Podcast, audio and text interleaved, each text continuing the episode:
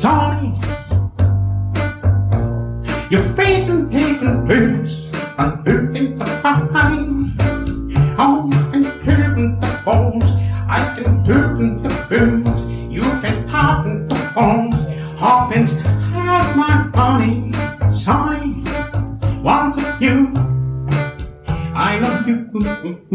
Salut tout le monde, vous écoutez Super Cover Battle, le podcast qui classe les reprises musicales à la manière de Super Ciné Battle.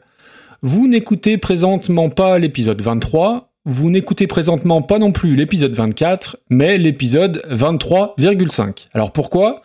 Eh bien tout simplement parce qu'on ne va pas vous parler de 10 reprises, mais de 5 reprises. Alors un demi-épisode donc, qui nous permettra de dire deux fois moins de conneries, qui va permettre à Dame d'oublier de remercier deux fois moins d'auditeurs et d'auditrices, Ah. il va même en oublier aucun, mais vous allez comprendre, et de façon euh, statistique, un épisode qui va vous permettre d'être deux fois moins en désaccord avec nous par rapport à d'habitude, et surtout une intro deux fois moins longue pour l'occasion. Et donc pourquoi uniquement 5 reprises au lieu de 10, me direz-vous? Eh bien parce qu'en plus d'être de grosses feignasses qui avons truandé notre audience d'un épisode à novembre, on est aussi de bons groupes psychorigides qui aimons les chiffres ronds. Et ça, c'est le meilleur expliqueur de règles du podcast game qui va vous expliquer le pourquoi du comment. Comment ça va Damien? Bah salut Maxime, ça va très bien parce que cet épisode c'est justement oui la jonction vers un épisode spécial euh, qui sera spécial parce qu'il sera la moitié d'un épisode normal. Donc là c'est le test, c'est- le warm-up. Ouais donc voilà donc en fait l'idée effectivement on a bientôt notre épisode euh, en live donc euh, rappelons-le on fait un épisode en live le 22 janvier à la médiathèque de Rumilly en Haute-Savoie. Et euh, pour cet épisode on est un peu limité par le temps. On a une heure et demie je crois. Et donc on s'est dit Mhm. qu'on allait couper l'épisode en deux. Et comme tu l'as dit on est psychorigide et il fallait absolument que notre classement reste sur un multiple de 10 donc on s'est dit comment on va faire ça? Été un, un, un vrai crève-cœur. Ouais, on a, on a, ouais, on a brainstormé. Voilà, et donc on s'est dit bah on va faire un demi-épisode maintenant et on fera un demi-épisode donc le 22 janvier et on le diffusera tout de suite après, ce qui fait que normalement si les choses se sont bien goupillées, on doit pas être loin du 22 janvier, donc euh, vous pouvez encore booker vos billets de train pour aller euh, à Rumilly euh, le 22 janvier. Un remis, exactement. Voilà. Et donc, si votre nom a été cité à la fin du dernier épisode et que vous attendez de voir votre reprise traitée aujourd'hui, eh ben, vous vous plantez parce qu'on a changé notre, notre fusil d'épaule et, à nos fait. règles. On a choisi deux chansons chacun avec Damien. Donc, vous allez me dire deux fois deux, ça fait quatre. Oui. Et la cinquième, en fait, on a pris un, un gros classique, une vraie grosse reprise qu'on n'avait pas encore traitée. Exactement. Et donc pour l'épisode de Rumilly, c'est pareil. On s'est mis de côté euh, certains morceaux. Alors on expliquera, mais en fait, on, on s'est permis de désobéir. On s'est dit que c'était des épisodes spéciaux, donc on allait pouvoir Ah bah oui, transgresser les le règles. Euh, cela dit, il y a des morceaux qui nous avaient été proposés. Mais euh, Oui. simplement, c'est pas les auditeurs qui nous en avaient parlé la dernière fois, mais il y en a quelques-uns qui étaient dans la liste. Alors, peut-être qu'on devrait se, se remémorer le classement. Tout à fait. Alors, je fais les, je fais les cinq premiers. Mhm. Donc, en cinquième place, on a toujours Sinead O'Connor qui reprenait Nothing Compares to You. Ensuite, on a Beck, Everybody's Gotta Learn Sometimes.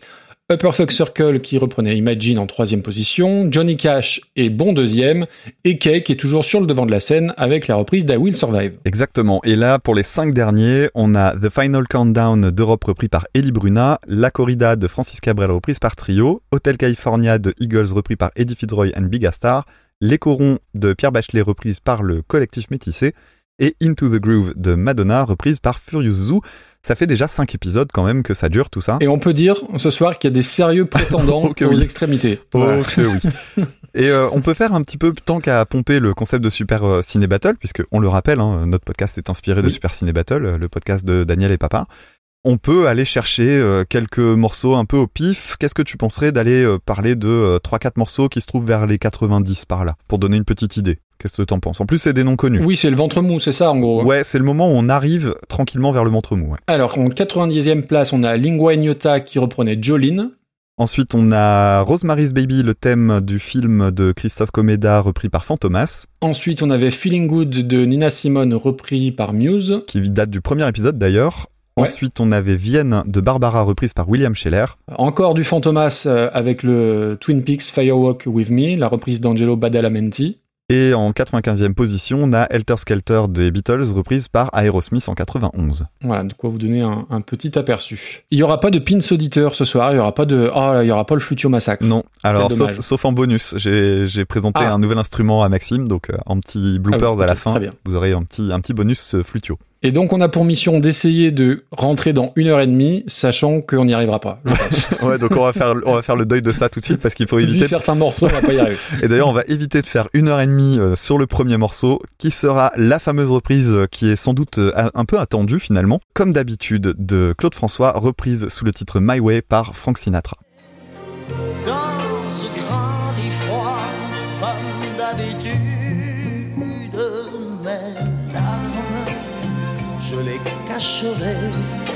comme d'habitude.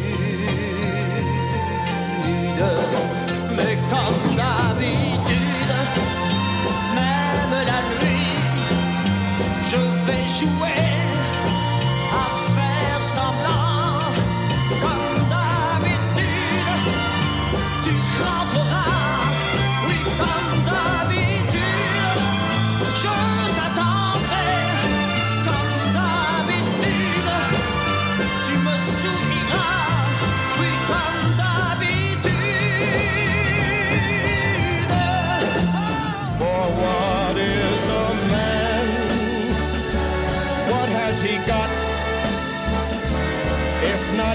myself.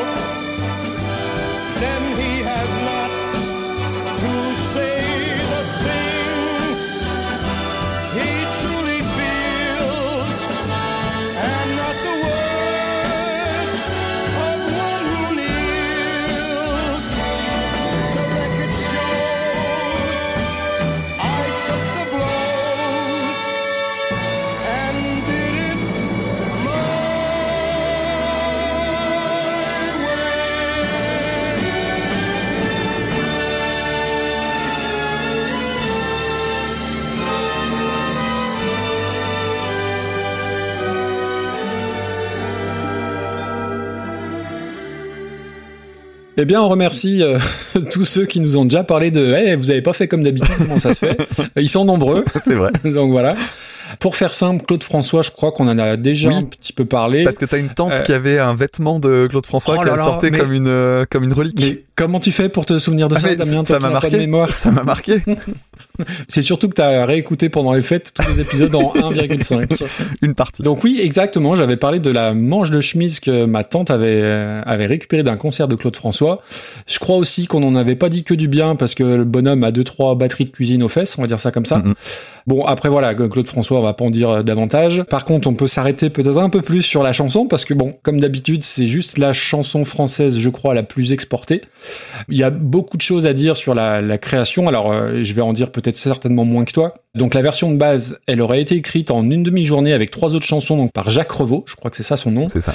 Et euh, le sachiez-tu, elle avait d'abord été écrite en anglais et puis proposée à Hervé Villard. Et en fait, Jacques Revaux, il la retravaille avec Clo-Clo.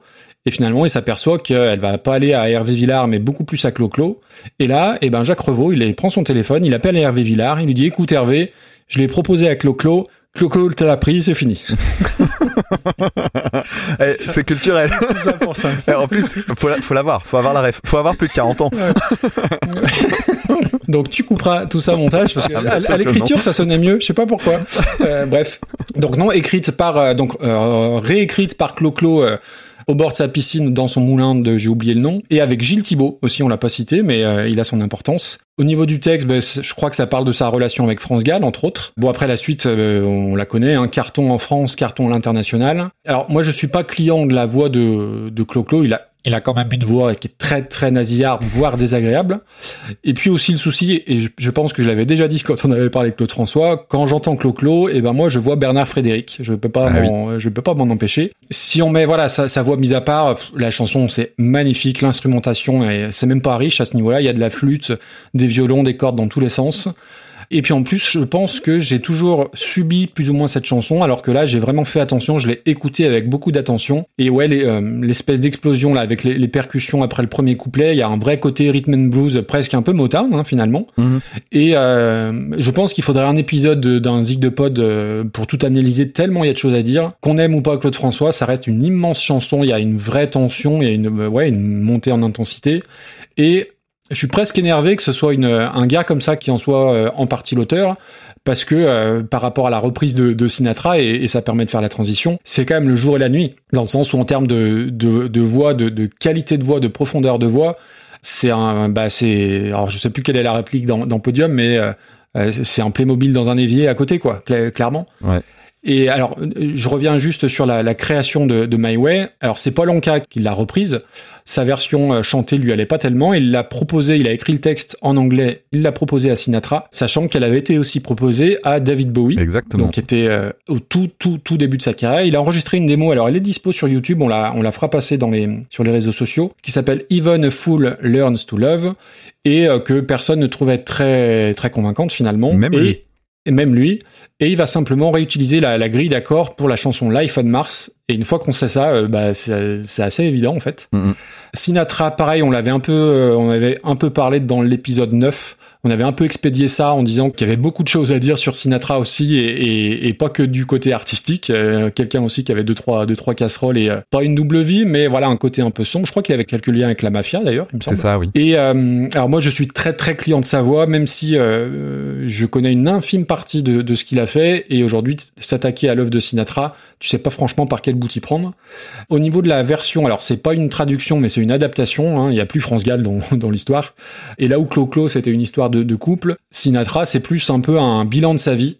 Un peu en mode euh, vieux boomer quand même Ah, quand tu quand tu lis les paroles. Et euh, là j'ai fait j'ai fait mon Damien parce que je voulais trouver des, des différences entre la, la version originale et, et- et la reprise. Dans la version originale, Claude François dit comme d'habitude 29 fois. Ah merde, tu l'as compté, merde. Eh oui, Moi aussi. toi aussi.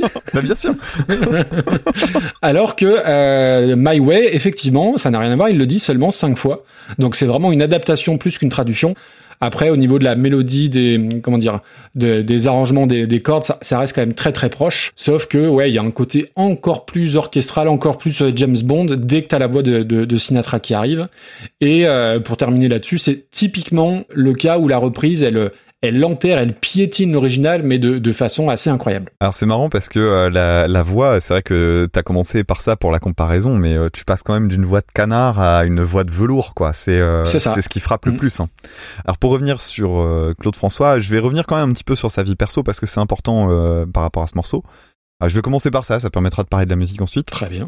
Donc les paroles sont effectivement de, de Gilles Thibault et inspirées de sa relation avec France Gall. Alors faut savoir que Gilles Thibault, en fait, on en a déjà vaguement parlé ou on l'avait peut-être évoqué parce que c'est l'auteur des paroles également de Que je t'aime. C'est lui qui a écrit cette fameuse euh, Ah. Mon corps sur ton corps, lourd comme un cheval mort. Donc il est capable d'une poésie euh, très triviale d'une certaine manière. Alors effectivement, 29 occurrences, je l'avais relevé aussi et il faut savoir que les 29 occurrences, ça correspond donc à plus de la moitié du texte. Ah oui, j'ai pas fait ce. Ah bien ouais. joué. Et pourtant, je trouve que ça passe. C'est-à-dire qu'à la réécoute, ça me gêne pas cette répétition euh, parce que c'est souvent chanté de manière différente, même s'il y a des, des lignes qui reviennent. Oui, puis ça emphase le propos en fait. En, pl- en plus, ouais, c'est vraiment ça marche bien, c'est utilisé de façon très mélodique. Donc euh, moi je trouve ça euh, vraiment très classe. Alors après par contre moi je suis un peu emmerdé, je, t'avoue que cette chanson quand tu connais le personnage de Claude François, Mm. bah elle prend un coup dans les pattes parce que Eh c'est oui. vrai que comme toi, j'avais de- des vagues souvenirs de quand j'étais gamin etc. et c'est le genre de chanson on ne peut pas aimer Claude François en gros.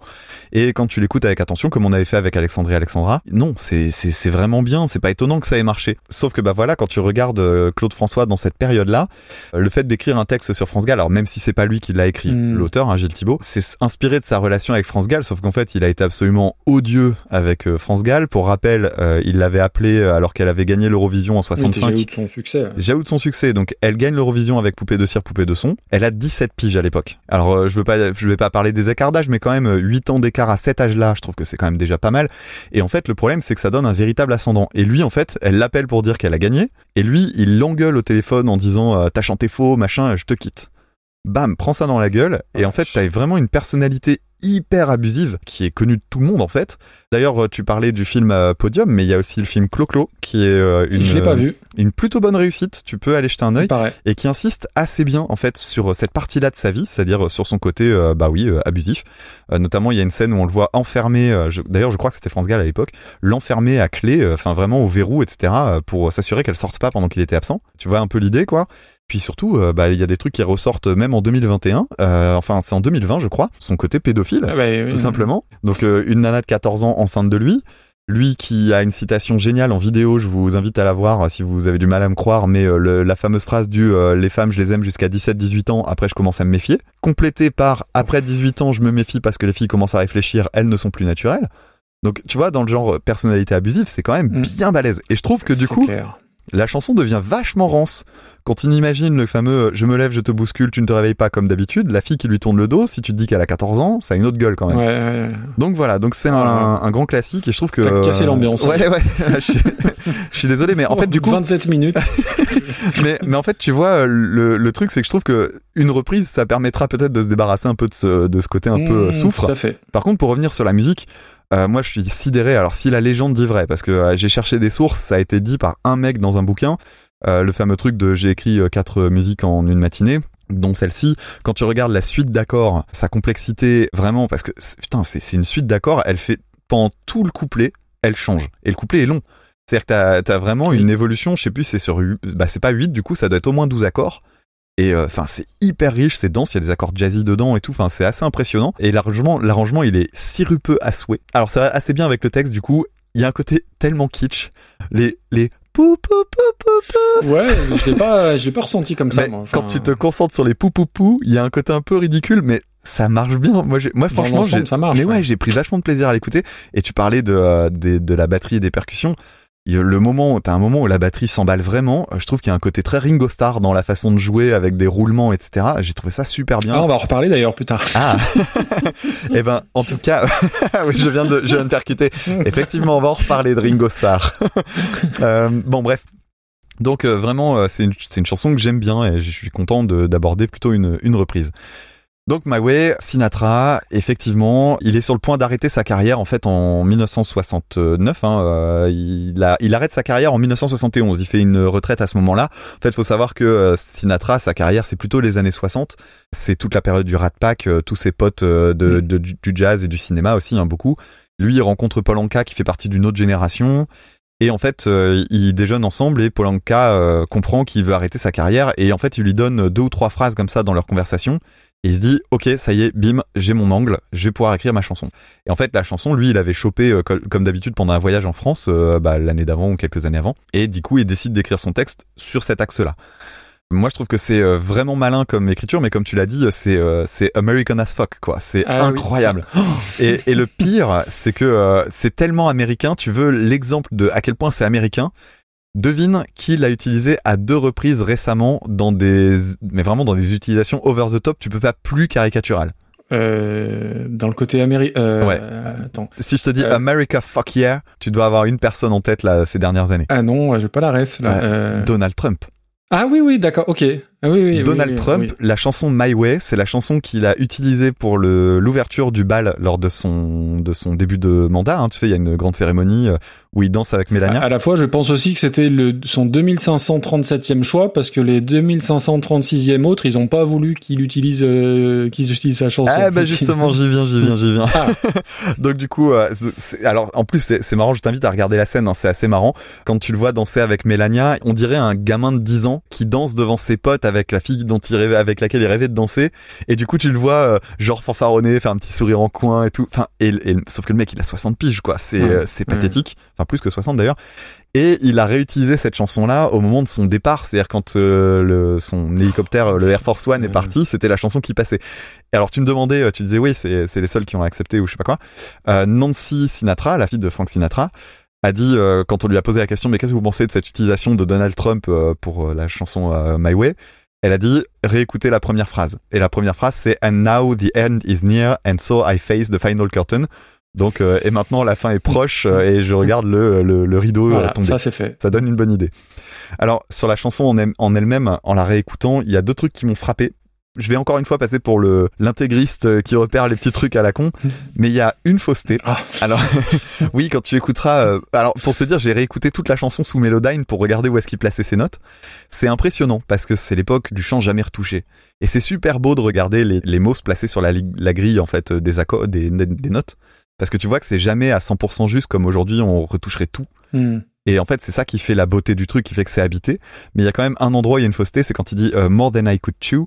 Là, vous écouterez, c'est vraiment, il est à côté. Et en fait, c'est bête, mais moi, c'est le genre de truc où je trouve qu'un mec qui est tellement parfait pendant toute la chanson, la petite fausseté là, ça lui donne une couleur mais je trouve ça magnifique. Et en fait, je Ah, trouve que c'est l'endroit, le, c'est peut-être l'endroit que je préfère dans la chanson parce que ça donne une, tu sais, une part de, il est humain. Alors quoi. quand John Frusciante il fait un petit pain à la guitare, ça va pas du tout, mais quand c'est Sinatra, euh, Bah peut-être parce que euh, quand euh, Frusciante fait un pas à la guitare, c'est parce qu'il est complètement camé et que du coup ça m'énerve. Euh, bah non, euh, non, euh, non, justement, c'est là, où tu te trompes. Ah mince, mince, c'est dommage. Eh oui. Il, Euh. il est sobre depuis euh, depuis 99. Oh, en plus, j'avais pas du tout prévu de parler de tes addictions aujourd'hui. et et il y a un deuxième truc, c'est qu'en fait, euh, ça sature. Le, le chant sature, mais clairement euh, pendant une grosse partie des moments les plus intenses. Et voilà, moi je trouve que c'est des trucs qui donnent de la, du grain en fait à la, à la, à l'enregistrement, c'est assez cool. Alors j'ai pas remarqué la fausseté, mais je, je comprends l'idée, oui. Enfin bref, donc euh, pour euh, pour cette chanson-là, oui effectivement, l'arrangement est euh, assez différent, même si c'est très euh, fidèle, la, li- la ligne d'accord est respectée. Elle est beaucoup plus jazzy en fait, et ce que j'aime bien, c'est le côté plus élégant, je trouve. Alors c'est dû Ah aux oui, instruments oui. utilisés, hein. Mm. Euh, c'est de l'orchestre symphonique, t'as de la harpe, des cordes, en veux-tu à voilà. Et puis, euh, moi, ce que j'adore, c'est la basse. Parce que la basse chez euh, Claude François, elle est hyper riche, vraiment. Ça part dans tous les sens et tout. Et en fait, celle chez Sinatra est beaucoup plus épurée, elle accompagne. Et ce qu'elle fait, c'est un chromatisme, c'est-à-dire qu'elle descend toutes les notes euh, de la gamme chromatique euh, pendant les couplets. Et en fait, ça met en valeur la suite d'accords. C'est-à-dire que du coup, c'est pas euh, bordélique. Je trouve que la- la- la- l'arrangement de comme d'habitude est un peu bordélique. Il y a trop de trucs mais l'arrangement de My Way, il met en valeur vraiment les, la beauté des accords qui sont euh, assez complexes et je trouve ça moins tape à l'œil. Et vraiment, euh, intéressez-vous à la basse sur My Way et comparez la basse chez My Way et chez Comme d'habitude. D'ailleurs, c'est la plus grosse différence. C'est vraiment sympa à écouter. Bref, c'est un énorme C'est classique. magnifique. Et ouais, et juste si vous voulez écouter une chanson de, de Sinatra, euh, je sais plus si je l'ai dit, mais euh, Sinatra n'aimait pas en fait My Way parce qu'il trouvait que c'était une chanson justement trop, je crois que l'expression c'est self-indulgent, donc c'est trop prétentieuse d'une certaine manière. Mhm.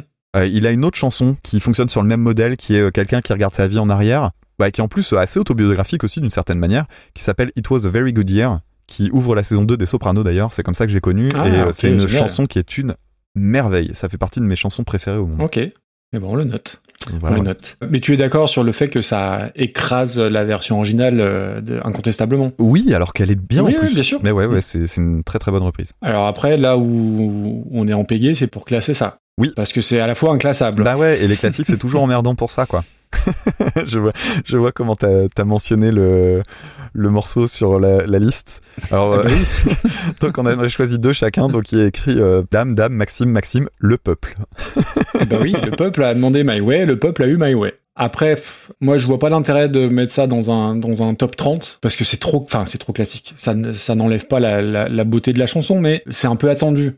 Tu vois ce que je veux dire? Oui, c'est un peu attendu et en même temps, tu vois, je repense à des grands classiques de la reprise euh, du type notamment euh, Janis Joplin qui ont eu des, des classements pas trop dégueux et je trouve ça mieux. euh, Oui, enfin, Janis Joplin, on l'a mise où euh, Ah attends, c'est pas Janis Joplin qu'on avait bien noté? Je pensais à euh, Ella Fitzgerald. Et la Fitzgerald. euh, Dans le genre grand classique. Elle est 40e, et la Fitzgerald. Ouais, bah voilà. Quand elle, reprenait Sunshine Sunshine, of Your Love. of Your Love. Ouais. Écoute, ouais, ouais, c'est dans ces eaux-là. Plus haut, euh, pas au-delà de Small Town Boy de Thomas Bideguin. Il est où Euh, 33e. Ouais, moi je te proposerais bien entre Jamie Cullum et euh, Frank Zappa. Écoute, ça me paraît pas mal. Donc ça l'amènerait en 38e position. 38e place. Ouais, ouais, allez. Vendu. Combien de temps j'ai fait? Combien de temps je vais devoir couper sur euh, mon intervention? Ah, j'ai j'ai pas regardé en détail. Bah, on est chez nous, on, est, on fait ce qu'on veut. Hein. Évidemment, le On est chez nous, je vais peut-être le mettre en musique avec un discours.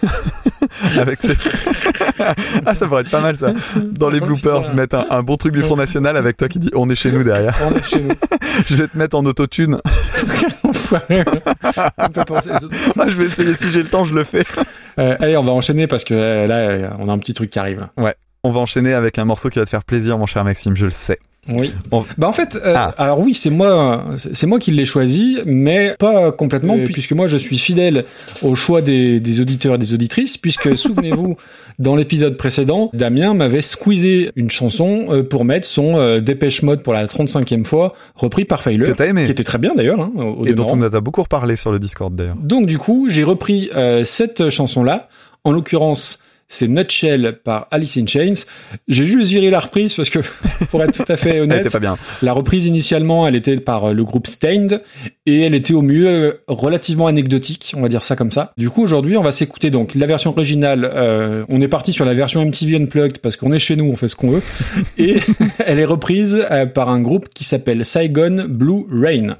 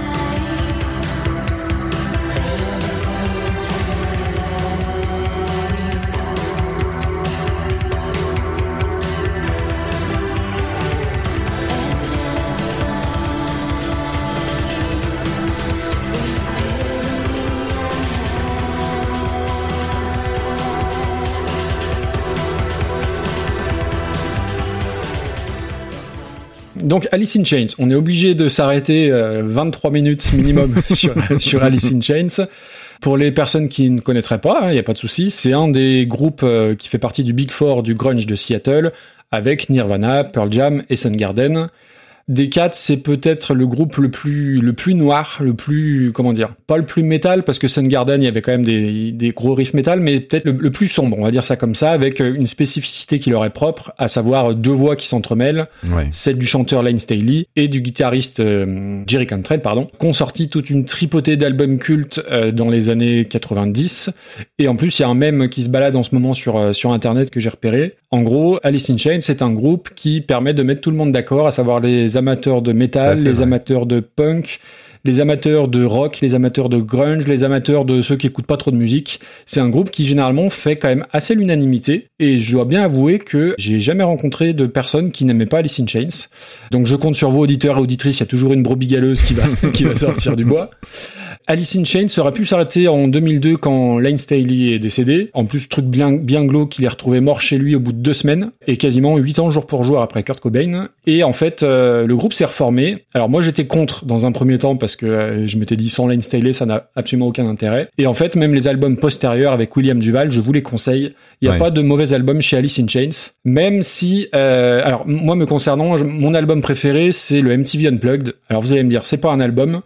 Euh, non, on est d'accord, mais euh, c'est le premier album que j'ai connu du groupe. Et à partir du moment où on, fait dans cet ordre-là, les autres chansons peuvent paraître un peu fades par rapport à la puissance que dégage le, le MTV Unplugged. Sachant que la chanson, donc, Nutshell, à la base, elle est sur un EP en 94 qui s'appelle Jar of Flies avec une pochette bien chelou, bien glauque, en gros euh, un bocal avec des mouches à l'intérieur. Et la version acoustique dont vous avez entendu un petit morceau, elle date de 96 sur le MTV Unplugged. Et euh, c'est un disque qui a juste changé, alors changé ma vie, euh, pas changé ma vie, mais changé mon rapport à la musique. Et ça fait partie de ces moments où je me souviens parfaitement où j'étais, comment j'étais, la première fois que j'ai entendu cette chanson-là et cet album-là. On doit être à la rentrée 96, donc j'ai 15 ans, un samedi soir chez des potes.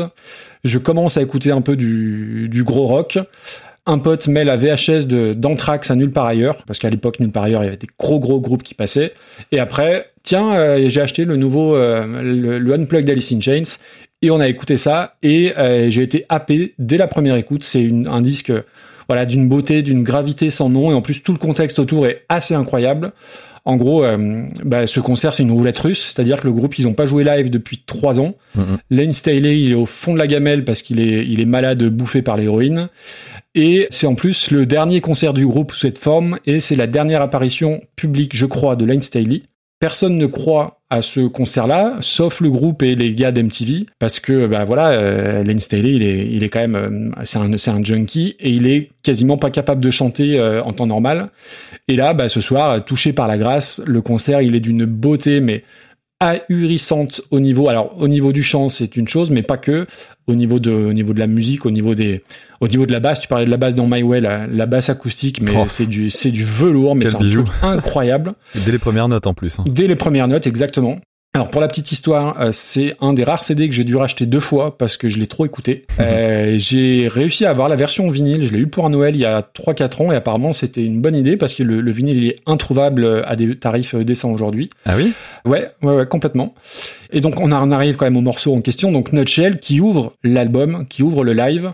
Je vous conseille de regarder la version vidéo parce que ça prend encore plus tout son sens. Complètement. Et puis voilà, euh, le public applaudit l'entrée des musiciens, applaudit un peu plus chaudement quand c'est Lane Staley qui arrive, et surtout personne ne sait s'il va parvenir à chanter. Et euh, voilà, euh, là, ça lance le truc et il se passe un miracle littéralement. Et c'est le meilleur premier morceau possible. Toute la mise en place, le petit accord de gratte euh, que tu joues très bien euh, sur Instagram, Damien, je t'en remercie et je t'en félicite Merci. la ligne de basse, mais qui te colle des frissons, les encouragements du, public. C'est un morceau qui est incroyable. T'as la batterie qui arrive en pantoufle. Franchement, c'est. euh, alors, je dis, j'aime pas dire euh, j'ai une chanson préférée. C'est pas ma chanson préférée, mais c'est top 10 très très clairement. C'est pas forcément la chanson que les gens retiennent souvent. Souvent, on parle de euh, Down in a Hole ou Wood, mais ce morceau-là est d'une intensité époustouflante et pas que Line Staley, hein, la, la guitare de, de Cantrell. Pour moi, c'est les, les meilleurs solos acoustiques sont sur cet album-là. Quand je sors ma guitare, alors je la joue bien moins que toi, mais c'est cette intro que, que je joue. Et surtout, depuis, euh, depuis 23 épisodes, je parle des fade-out qui sont affreux dans les chansons. C'est la plus belle outro, la plus belle fin de chanson possible, avec le petit break de batterie qui est synchronisé avec le petit bend de guitare là qui reste, euh, qui reste une infinité dans les airs. là. C'est absolument magnifique. Je ne comprendrais pas que vous n'aimiez pas cette chanson, chers, euh, chers auditeurs et chères auditrices. Donc écoutez ça dans de bonnes conditions. Et on va passer à la reprise. Ça- ça, c'est- alors la reprise, euh, pour le coup, euh, euh, alors Saigon Blue Rain, groupe qui nous vient du Val d'Oise, nos régions du talent. C'est une chanson que je connaissais pas il y a trois mois. Et c'est Baptiste, donc la moitié de, de Chenille, dont on a déjà parlé, qui l'a posté sur Discord. Et euh, alors euh, Saigon Blue Rain, c'est un groupe de synthwave, post-wave, mais qui mêle un peu des influences euh, shoegaze. Sur le papier, ça a tout pour pas me plaire. Et au début, j'étais très méfiant parce qu'on s'attaque en plus à juste euh, la chanson préférée de mon disque préféré. Et pourtant, j'ai trouvé ça très très réussi. Alors déjà, le premier truc, visuellement, la, bah, la pochette, je sais pas si tu as fait attention, je pense que c'est un clin d'œil à la pochette de Jar of Flies d'Alice in Chains. Donc sur Jar of Flies, c'était un bocal avec des mouches. La pochette de Saigon Blue Rain, c'est un tu-mouche, un papier tu-mouche. Donc j'imagine qu'il y a un lien, enfin ça me semble assez évident. On est sur des sonorités très euh, éthérées, très ouais, très vaporeux, très synthwave. Je trouve que c'est rétro sans être kitsch. Il y a un énorme travail sur toutes les textures. Alors c'est très produit, très synthétique, pas mal de, de reverb, des effets sur sur la voix de la chanteuse notamment. Je suis pas un super connaisseur de, de ce mouvement-là, et c'est sans doute, tu me ferais écouter d'autres chansons de, de ce genre-là, je te dirais la même chose, mais euh, je trouve qu'il y a un côté très cinématographique. Moi, quand j'entends ça, je vois une boîte de nuit avec plein de lumière bleutée et des, des stromboscopes et des gens qui dansent euh, avec des effets ralentis et accélérés. Je trouve ça très visuel finalement. Et en fait, je- pourquoi je l'ai choisi? Parce que j'ai été très surpris que ça me plaise.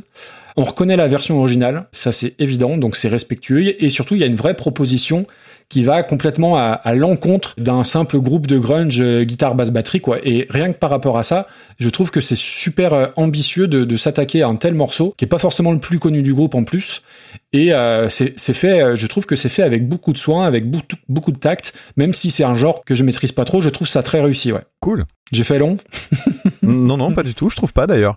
Pour euh, revenir sur le- l'unplug d'Alice in Chains, perso, c'est un peu pareil. Je me souviens assez bien en fait du moment où j'ai découvert. Alors peut-être pas euh, dans la même avec la même précision que toi. Par contre, je me souviens que c'était un des CD préférés de mon frère, euh, qu'il avait eu à prêter, je crois, quelque chose comme ça. Et en fait, plusieurs années après, je lui ai refaire le, le CD à un moment, genre à Noël ou un truc comme ça. Je me souviens que ça lui avait fait vraiment fort plaisir. Et j'ai regardé du coup la cote, effectivement, le vinyle est à 300 C'est balles. ça. Mm. Donc euh, ouais, c'est pas mal, c'est pas mal. Donc euh, oui, euh, effectivement, Alice in Chains c'est euh, grunge, mais c'est grunge par défaut en fait. Oui. C'est vraiment beaucoup plus que ça. J'ai réécouté un petit peu leur discographie. Les débuts c'est plus orienté heavy. C'est assez proche de Metallica et de Guns en plus euh, musicalement je trouve, notamment au début. Et puis il y, a un- il y a un mélange aussi euh, groove metal parfois qui fait penser à du Pantera et tout, mais c'est vrai qu'il y y a moins le côté agressif. Et c'est ça qui va emmener vers quelque chose de euh, plus mélodique et euh, du coup bah oui euh, le grunge mais euh, par défaut quoi. C'est pas du grunge à la Nirvana, c'est vraiment. euh, Après, c'est pas à mettre entre toutes les oreilles. Des albums comme Dirt, c'est très glauque, c'est très, c'est très noir, c'est, c'est une musique de, de dépressif un peu quand même. Hein. Ouais, ouais, ouais, carrément, carrément. Donc, euh, donc voilà, euh, moi je trouve que c'est un peu le, le Radiohead du grunge en fait. C'est un poil déprimant, mais c'est super joli. Ouais, ouais. Et puis euh, la, la voix métallique de, de Staley est vraiment très, très, très à part. D'ailleurs, tu parlais de la, du moment où il commence à chanter euh, dans l'Unplugged, c'est incroyable. Tu parlais de la vidéo, mais oui, il faut Oui, voir la vidéo, faut le voir s'asseoir. On, on voit hein, qu'il est en souffrance, le mec. C'est-à-dire même ça. si t'as jamais vu le groupe, ça se voit que tu vois un mec malade. Alors d'ailleurs, c'était pas le seul malade hein, sur l'Unplugged, je sais pas si t'es au courant. Euh, mais euh, Jerry Cantrell était euh, lui aussi malade. Il avait une intoxication alimentaire D'accord. et donc il Ah, a un seau à côté de lui au cas où il devrait gerber. Ah, bah non, je savais pas ça. Et, et en fait, euh, c'est vrai, tour de magie, euh, quand ils commencent à jouer, euh, tous, ça tourne. Alors après, il faut aussi prendre en considération le fait que l'Unplug, dans lui-même, c'est un live qui est refait. Et il y a plusieurs chansons qui ont été reprises plusieurs Oui. fois pour Mhm. que ça fonctionne bien, etc. Et il y a des témoignages de gens dans la salle qui disaient que Staley, il tenait à peine sur son tabouret, qu'il fallait parfois à limite le replacer parce qu'il était en vrac. Et pour autant, pouf, Et, et d'ailleurs, ouais, enfin, je, je te- je te coupe sur la version vidéo euh, et qu'il n'y a pas sur la version disque. Il y a un moment où je crois que c'est sur Sludge Factory où il se plante dans les paroles et il balance un énorme fuck et ils sont obligés de tout reprendre. Et ça, ça, ça y est pas sur la version disque. ouais, bah oui, ça m'étonne. Oui, ça m'étonne pas. Et moi, j'adore ce, j'adore ce passage dans la vidéo. Ouais, non, mais c'est un, c'est vraiment, faut le voir, ouais, c'est un, et puis en plus, on s'ennuie pas une seconde pendant ce live, même s'il est, euh, bah, finalement assez long, en fait, hein. il y, a, il y a beaucoup de morceaux qui sont joués.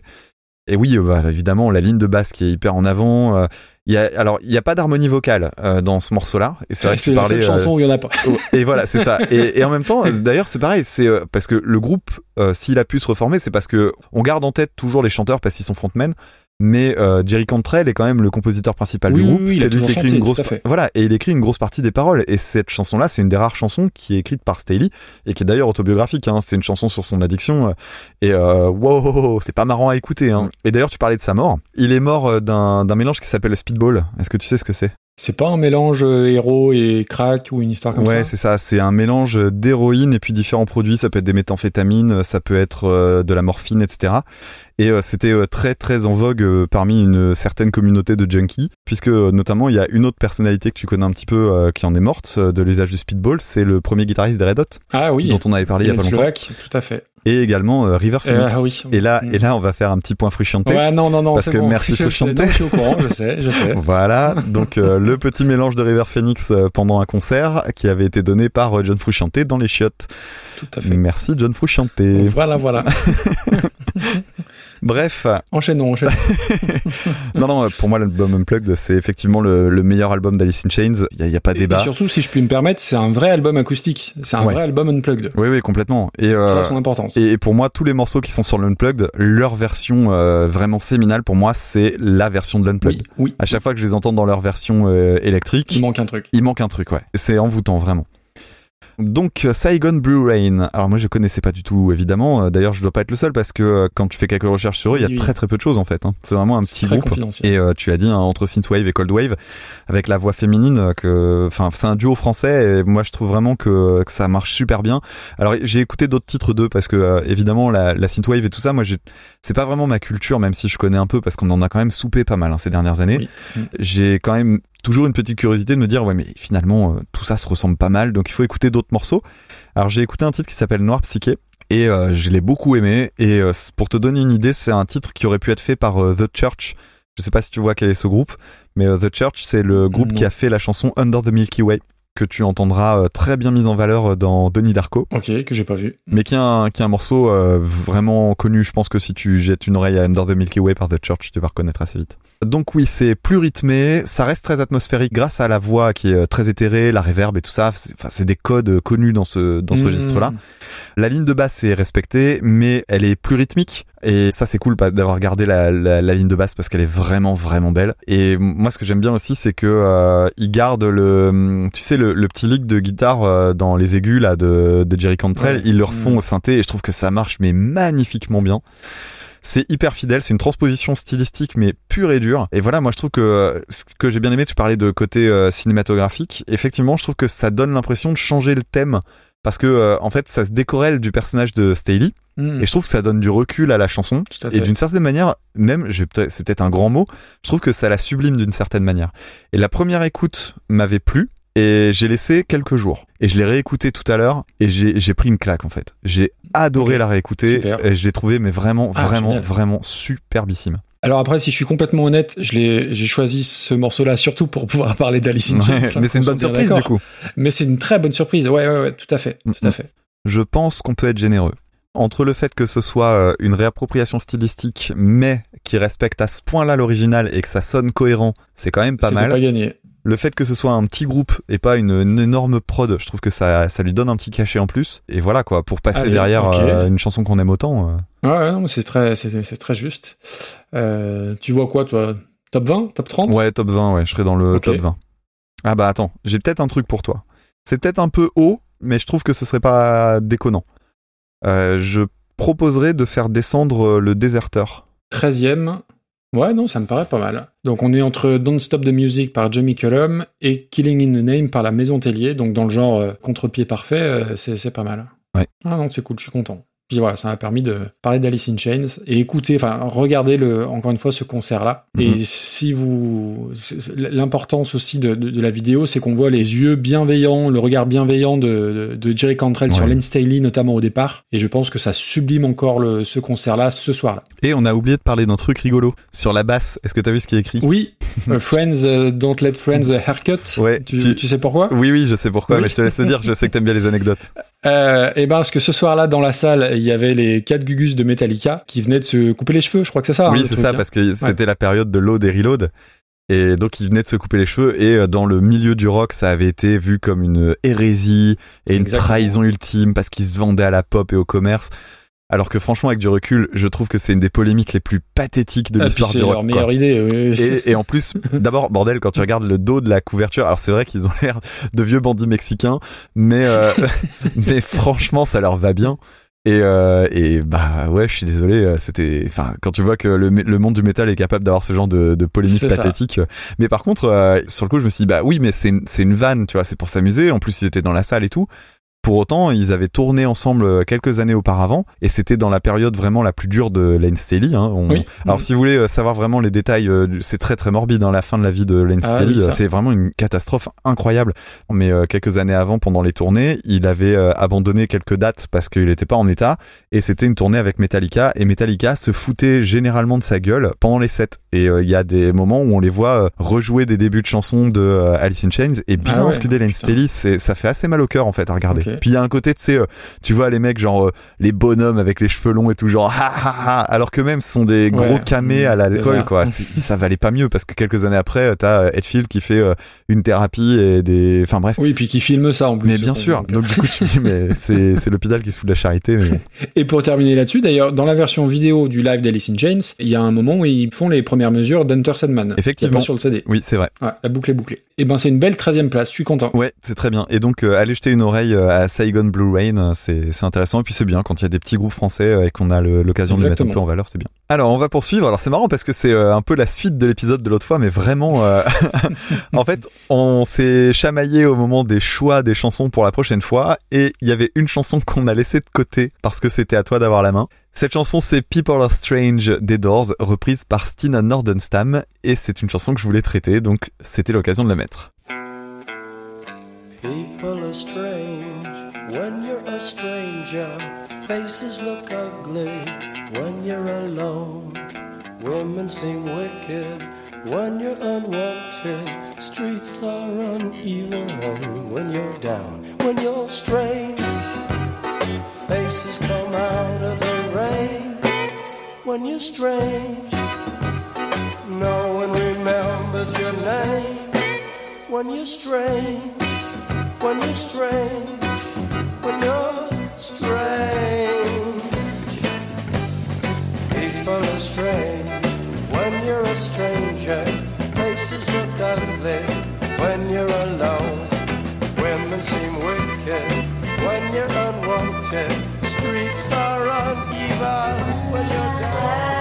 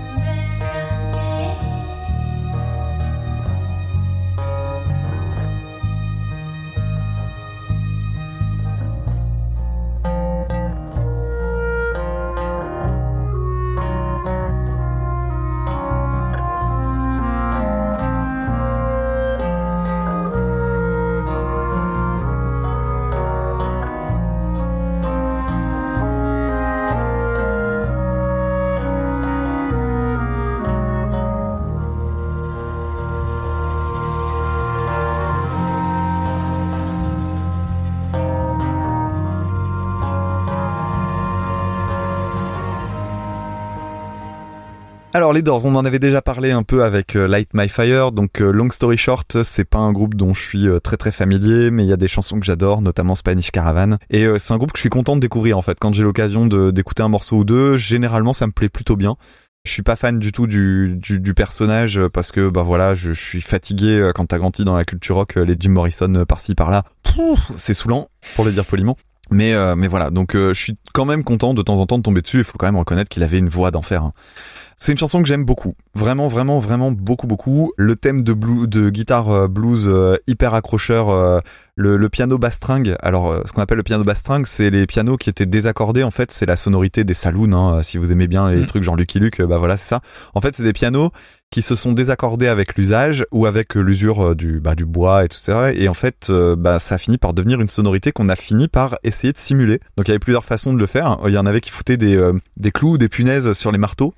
Sauf que ça défonçait le feutre et compagnie, donc c'est pas la meilleure idée. Du coup, il y en a qui ont mis des plaques de métal dessus, enfin bref. Et c'est devenu un, un art à part entière, en fait, le, le piano bass string. Tant et si bien que c'est une sonorité qui a été reprise après euh, sur les synthés. Et il me semble, mais à vérifier, que sur cet album-là, c'est fait justement au synthé. C'est pas du piano bass string euh, classique. Et si vous voulez un bon truc de piano bass string, il y a des interventions du claviériste de Dream Theater. Euh, ah, tu vas m'aider. Jordan Jord- Rudess. Jordan Rudess, euh, qui l'utilise de temps en temps, notamment sur la chanson c'est Dance of Eternity, je crois. C'est c'est plutôt sympa. Ouais. La ligne de basse de la chanson est absolument superbe. Et puis, bah, les harmonisations de synthé euh, et tout ça. Enfin, vraiment, j'adore cette chanson. Et ce qu'il y a de marrant, c'est qu'elle est assez feel good en fait. Sauf que de nouveau, c'est un thème de dépression sur la dépression en fait. À ce moment-là, euh, Jim Morrison n'était pas bien dans ses pompes. Et euh, voilà, c'est une chanson sur euh, je sors dans la rue et en fait tout me semble bizarre. En gros, euh, il se sent complètement étranger à tout et tout ce qui est beau lui semble laid. Et c'est marrant le décalage avec la musique. Je trouve que la musique d'une certaine manière correspond plus à la couverture de l'album, qui est une, Oui. une Mhm. photo dans une rue où tu vois des artistes de cirque, mais un peu, ça, ça ressemble presque à un freak show en fait. C'est une couverture d'album que je trouve superbe d'ailleurs. C'est une très belle photo et euh, j'ai pas pris le temps de vraiment écouter le, le CD, mais je vais faire ça avec plaisir euh, très bientôt. En tout cas, c'est une chanson qui est courte, simple et efficace. C'est du vraiment du très bon lot. Alors, Stina Nordenstam, je tenais absolument à l'aborder parce que euh, d'abord, elle nous a été très très peu demandée et pour cause, hein, c'est une artiste qui est vraiment très très peu connue, très confidentielle. D'ailleurs, elle n'a plus rien sorti depuis 2004. Elle a fait quelques concerts au début de sa carrière et puis après, elle s'est entièrement dédiée à un travail de studio et elle ne fait pas d'interview. Euh, Il y a assez peu d'images d'elle en fait. Alors elle est suédoise et même musicalement, il y a une froideur dans sa musique qui ne peut que rappeler euh, Björk, même si c'est un gros cliché euh, dès qu'on arrive dans les chanteuses nordiques euh, d'évoquer Björk. Mais je trouve que ça correspond pas mal. Alors c'est pas aussi électro hein, du tout, mais euh, il y, a un côté euh, de, il y a un côté là-dedans euh, que moi je trouve euh, assez séduisant. Alors euh, ce morceau-là notamment, moi je crois l'avoir connu, mais j'en ai plus la certitude parce que Sina Nordenstam, je l'avais connu euh, en traînant sur des forums de, de gens qui De partageaient. euh, mais non, pourquoi de rôlistes? Je sais pas, Ouais. j'avais envie de la placer de rôliste. Voilà. ok. Non, non, mais en fait, je, je traînais sur des forums euh, dans la période entre euh, de 2004 et 2010 par là de fans de musique, mais de musique vraiment pointue. Et, et moi, j'étais tombé dessus un peu par hasard. Et en fait, je suis retombé tombé dessus, je crois, avec euh, un remix qui avait été fait par Uncle. Je t'avais demandé de l'écouter, j'espère que t'as fait tes Je devoirs. l'ai écouté. Très J'ai fait mes devoirs, tout très à bien, fait. très bien. Donc euh, Uncle, qui est un collectif de musique électronique, euh, dans lequel a été euh, notamment DJ Shadow, qui est sans doute un des plus connus du groupe, enfin du groupe de la du forum du, du collectif. Et la reprise par Uncle euh, est vraiment, vraiment, vraiment sympa. J'ai d'ailleurs hésité à ce qu'on mette la, le remix à la place de la version originale. J'ai- Ah, mais ah, j'étais très, très embêté. Et finalement, je me suis dit, bah non, on va traiter la, la version normale. Alors, c'est une lecture très, très différente des paroles de Jim Morrison. Et je trouve que du coup, ça colle beaucoup plus à l'idée qu'il voulait en donner. C'est une euh, lecture que je trouve très hivernale. Alors, je pense que la couverture de l'album m'a pas aidé à avoir une autre vision de la chose. Parce que la couverture de l'album, c'est juste elle assez loin dans le, dans le décor, euh, dans la neige. Voilà, Je me avec euh, une forêt en fond, je crois. Et, et voilà, ça, et c'est assez sombre. euh, Enfin voilà, moi c'est c'est vraiment l'idée que ça m'a mis dans la tête. C'est assez triste, voire carrément déprimant. Mais personnellement, je trouve ça très beau. Alors euh, c'est beaucoup plus lent, du coup c'est beaucoup plus long aussi. Il y a des passages orchestraux que je trouve euh, mais vraiment très très très beaux. Je pense que c'est du véritable orchestre et je trouve ça euh, très fin en fait parce que ça n'en fait pas des tétraquesses. Les instruments de d'orchestre en fait se mettent en avant, puis après ils reculent. La voix arrive seule. Il y a d'ailleurs un break avec la voix toute seule qui est quasi inquiétant et qui à mon avis le, le plus beau passage du titre. Euh, voilà, moi je je- j'aime déjà beaucoup euh, la chanson originale, mais je préfère cette version-là. Et euh, tout à l'heure je mentionnais Radiohead en groupe de trucs dépressifs. Si vous aimez bien les trucs de Radiohead, je pense que Stina Nordenstam, vous pouvez y trouver votre bonheur. Ok. ok, je sais pas si toi t'as aimé parce que c'est qui tout double Eh sur ben, ce genre je- de trucs. On va voir ça. Euh, bon, sur les Doors, euh, alors moi je pense que je suis plus client du groupe que toi. Moi c'est un groupe que j'ai pas mal écouté au lycée notamment, un peu moins maintenant, mais euh, c'est une erreur. Il faut que, il faut que je m'y remette. Et euh, bon, sans rentrer dans les dans les détails biographiques, moi je suis toujours fasciné par le ratio durée du groupe et l'impact sur la culture musicale moderne, puisqu'ils ont fait, je crois, six albums et ça a duré, euh, ça c'est huit ans, je crois. Les Un peu comme les Beatles, hein, Donc ça, c'est un truc qui m'a, ouais, voilà, un petit peu à l'image des Beatles. La chanson euh, People Are Strange, elle est sur Strange Days, qui est le deuxième album, qui est peut-être celui que j'aime le moins. Je crois que c'était le premier single, People Are Strange, et c'est une chanson qui est relativement anecdotique pour moi. J'ai, j'aime beaucoup de morceaux des Doors, mais celui-ci, euh, si je me constituais mon best-of, il serait pas dedans, je pense. Après, euh, t'as, bon, t'as tout dit, hein, c'est deux minutes euh, sans prétention, mais qui sont hyper, efficaces avec bon, les, instruments dont tu as parlé. Alors après, euh, ce qui est drôle aussi, c'est que tu as parlé de la ligne de basse et ils ont pas de, de bassiste attitré, euh, les Doors. Et en fait, il y a bien de la basse hein, sur les albums. En live, c'est Raymond Zarek qui joue du, du piano basse. Et sur cet album, c'est Doug Luban. Et voilà, on oublie toujours de parler des bassistes d'une manière générale et encore plus de celui des Doors parce qu'ils n'en avaient pas. En tout cas, pas officiellement. Après, oui, la chanson, je l'aime bien. Je trouve que, euh, effectivement, la- le, le piano désaccordé, la basse string, je sais pas quoi, euh, euh, il y, a, il y a un côté un peu léger et qui donne un espèce de, la chanson, une espèce de, de petit bonbon, ouais, de petits bonbons légers. Mais les paroles sentent quand même bien le, le gars qui prenait pas que des steamroll, en l'occurrence. Alors, steamroll, c'est pas suédois, c'est danois, je crois. Donc, ma transition avec Stina Nandenstam est, Ah non, est- est bousillée, c'est pas grave. Ah mais non, elle est, elle est bien suédoise. Elle est suédoise, oui. Ok, j'avais Donc elle a un nom qui a l'air de sortir tout droit d'un Stig Larsson ou Arnaldur Indridason pour ceux qui lisent des, des polars. Enfin Indridason, je crois, il est, il est islandais, donc c'est encore très différent. Le bordel. Oh, ils sont Euh, chiants, c'est les pays du Nord. Ouais, c'est ça. Euh, donc chanteuse suédoise. Alors moi, dans ce que j'ai pu glaner, picorer à droite à gauche, euh, j'ai trouvé que c'était une chanteuse plutôt très hype parce qu'elle a, elle a eu un clip réalisé par euh, Michel Gondry. Si ça, c'est pas le top de la hype. Mais euh, clairement, c'est une artiste made in euh, les Inruck, qui est les Inrock suédois. hein. Donc oui, bon, j'ai lu deux trois détails biographiques. Elle a eu une éducation très jazz et puis elle va s'orienter vers un truc un peu plus feutré, un peu arty, un poil élitiste. Il faut il faut le dire aussi. Et puis elle a perdu des points directs parce qu'elle a une de ses chansons dans la BO de Roméo et Juliette. Ah. Donc ça déjà pour moi c'est rédhibitoire. Moi j'aime bien. Euh, non, il y a une chanson, il y a, il y a plein de chansons que j'aime bien, mais j'aime pas le film. Mais bref, peu importe. Ah mais moi j'aime bien le film. Moi, j'ai pas aimé. Bref, c'est pas grave, j'aime pas Baz Luhrmann, mais c'est- pas le débat. Peut-être un jour on fera un, un classement de- des films. Ça peut être une bonne idée de podcast. Euh, bref, on s'égare. Donc là, sa version de People Are Strange, eh ben, euh, c'est bien, elle est patriote parce qu'elle l'a enregistré dans un Ikea vide dans la zone industrielle de Göteborg, hein, manifestement. Non, mais qu- qu'est-ce qui s'est passé au niveau de l'enregistrement sur la voix là? Ah, moi je trouve ça super joli. Euh, Oui, non, mais il y a, Ah oui, il y a une réverb- de ouf, ouais, résonance, ouais, et, il y a- les huissiers sont passés, il y a plus de meubles là. Alors j'ai un peu, euh, au début, ouais, j'ai levé un sourcil au moment des, des, des petites voix harmo- harmonisées, qui, qui J'ai levé un joli. sourcil. Ah, le mépris. Euh, Jusque-là, je dois bien t'avouer que, que j'ai eu très peur parce que je savais que tu adorais cette chanson et euh, j'étais prêt à dire que t'avais oliphonisé First Aid Kit pour bien moins que ça. Oui, musicalement, c'est très riche. T'as de la flûte traversière, euh, des cordes dans tous les sens, des belles lignes de violon. Vraiment, il y a, y a beaucoup de choses musicalement. Les arrangements sont très très beaux. C'est très bien chanté. Après, faut un peu avoir des, sonars en guise d'oreille parce que tu l'entends de très loin. hein. Et je trouve que c'est un poil poseur quand même. Il y a un côté très arty et un peu un peu à la Björk dans, dans par certains côtés. Et surtout, moi, ce qui ce que je comprends pas, c'est si tu fais pas attention au texte, si tu dis à quelqu'un tiens ça c'est c'est une reprise de qui, la, la personne ne trouve pas, même si elle connaît très bien les Doors, je pense qu'elle ne trouve pas que c'est le, le, le lien avec la version originale. Ah oui, elle change la ligne de chant. Euh, J'aurais presque envie de te dire que ça s'est bonifié un peu euh, à la réécoute, mais pas tellement. J'ai trouvé ça franchement ennuyeux. Et, et surtout par rapport à, à la version originale qui fait deux minutes et, et des brouettes, là elle fait une minute trente de plus, mais pour pas grand chose quoi. J'étais très déçu Damien, je m'attendais à beaucoup mieux. Euh, surtout sur un épisode où on choisit nous des chansons, j'étais excessivement déçu et, et je me suis passablement ennuyé. Non mais je prenais l'occasion de parler de cette chanson-là. Ça me faisait plaisir que de faire découvrir Sina Nordenstam parce que vraiment dans le genre euh, truc oublié d'internet, euh, c'est c'est pas mal. Donc euh, je t'écoute. Et on comprend. Je t'écoute. Euh, pff, écoute, où est-ce que tu as mis First Aid Kit Ah bah Ah non, non, non, bah non, non, non, c'est pour moi c'est c'est au-delà du c'est mieux que du ventre Tu mou. l'avais mis 111e. C'est mieux que du ventre mou. ouais. C'est c'est évident pour moi que c'est bi- c'est c'est au-dessus de ça, il y a aucun problème. Bah, c'est quoi ton. Toi, tu la vois vers où et je te dirai de combien de places la descendre. bon, là, il va y avoir deux écoles hein, dans, dans les auditeurs et Ah oui, Il y en a qui vont, être, euh, qui vont adorer et d'autres qui vont, qui, qui vont être de mon côté. Hein. Faut, tu, tu le sais. Oui, mais comme dans le montage, j'aurais mis le passage avec les voix, ça va passer. Et puis, on est chez nous. Alors, soit vous êtes avec le facho, toi, t'es antisémite. Donc, euh, c'est Oui. peut-être pas mieux. Alors, on va peut-être rappeler aux gens qui nous découvrent avec cet épisode-là qu'il faut qu'il faut avoir euh, Merde. une idée du lore quand même.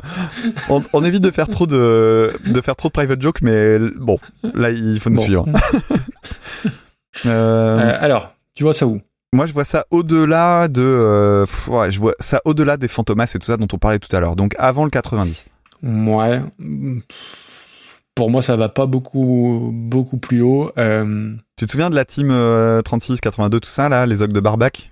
C'est où les ogres de Barbac? Eh ben, on est en 74e maintenant, 76e. Ah non, euh, ah ouais, putain, c'était très haut dès le départ, ça. Euh, trop haut. Euh, Solitude par Revolver, c'est mieux. Nirvana, c'est mieux. Burning Down the House, c'est mieux. Anaconda, c'est mieux. Le Sud, c'est mieux. Ah, mais attends, attends, non, j'ai un truc à te proposer. Ok. Euh, je te le propose au-dessus des Chromatics qui avaient repris euh, Hey Hey My My. C'est-à-dire 85e position. Donc, pour toi, c'est au-dessus de Ghost. Pour moi, c'est au-dessus de Ghost, ouais. Ah ouais? Ouais, ouais, je suis beaucoup plus attaché à la Euh, chanson de Nordenstam. Écoute, si tu veux. euh, mais je trouve que c'est surcoté. Le bon copain. Ouais, ouais, non, non, mais, euh, non, mais comme il y a une chanson que je vais mettre en top 1 euh, qui arrive. Donc, 85e place pour euh. Ça, ça pourrait Non, être en un plus, titre, mais ça spoil la position. J'étais, j'étais déçu parce que j'en avais aussi entendu beaucoup de bien. euh, C'est euh, JP euh, Cora Maroc de la Post Club qui m'en avait parlé. Et bah, du coup, il va me détester sur ce que j'ai dit. Mais c'est pas très grave. Non, mais c'est cool de parler de cette euh, chanteuse-là, parce que c'est Voilà, vraiment le genre de truc, euh, c'est oublié aujourd'hui. hein. Entre ça, Saigon Blue Rain, euh, on sort un peu des sentiers battus, c'est cool. Ah, par contre, on va y retourner, merde, dans les sentiers battus. c'est clair. Bon, eh bien, on va continuer maintenant, on va changer assez drastiquement l'ambiance. On va parler de la chanson Face à la mer de Passy et Calogero en 2004, qui a été reprise sous le titre Calogera par Ultra Vomit en 2017. C'est l'histoire de cette plume qui s'étouffe dans le goudron. Cette matière grise dont le pays n'a pas fait acquisition. On se relève, on part à fond, on vise le panthéon. J'en place une à ceux qui en ont, qui rêvent consécration. La dalle, la niaque, je l'ai comme mes potes longs. On veut toucher le ciel étoilé sans baiser le pantalon.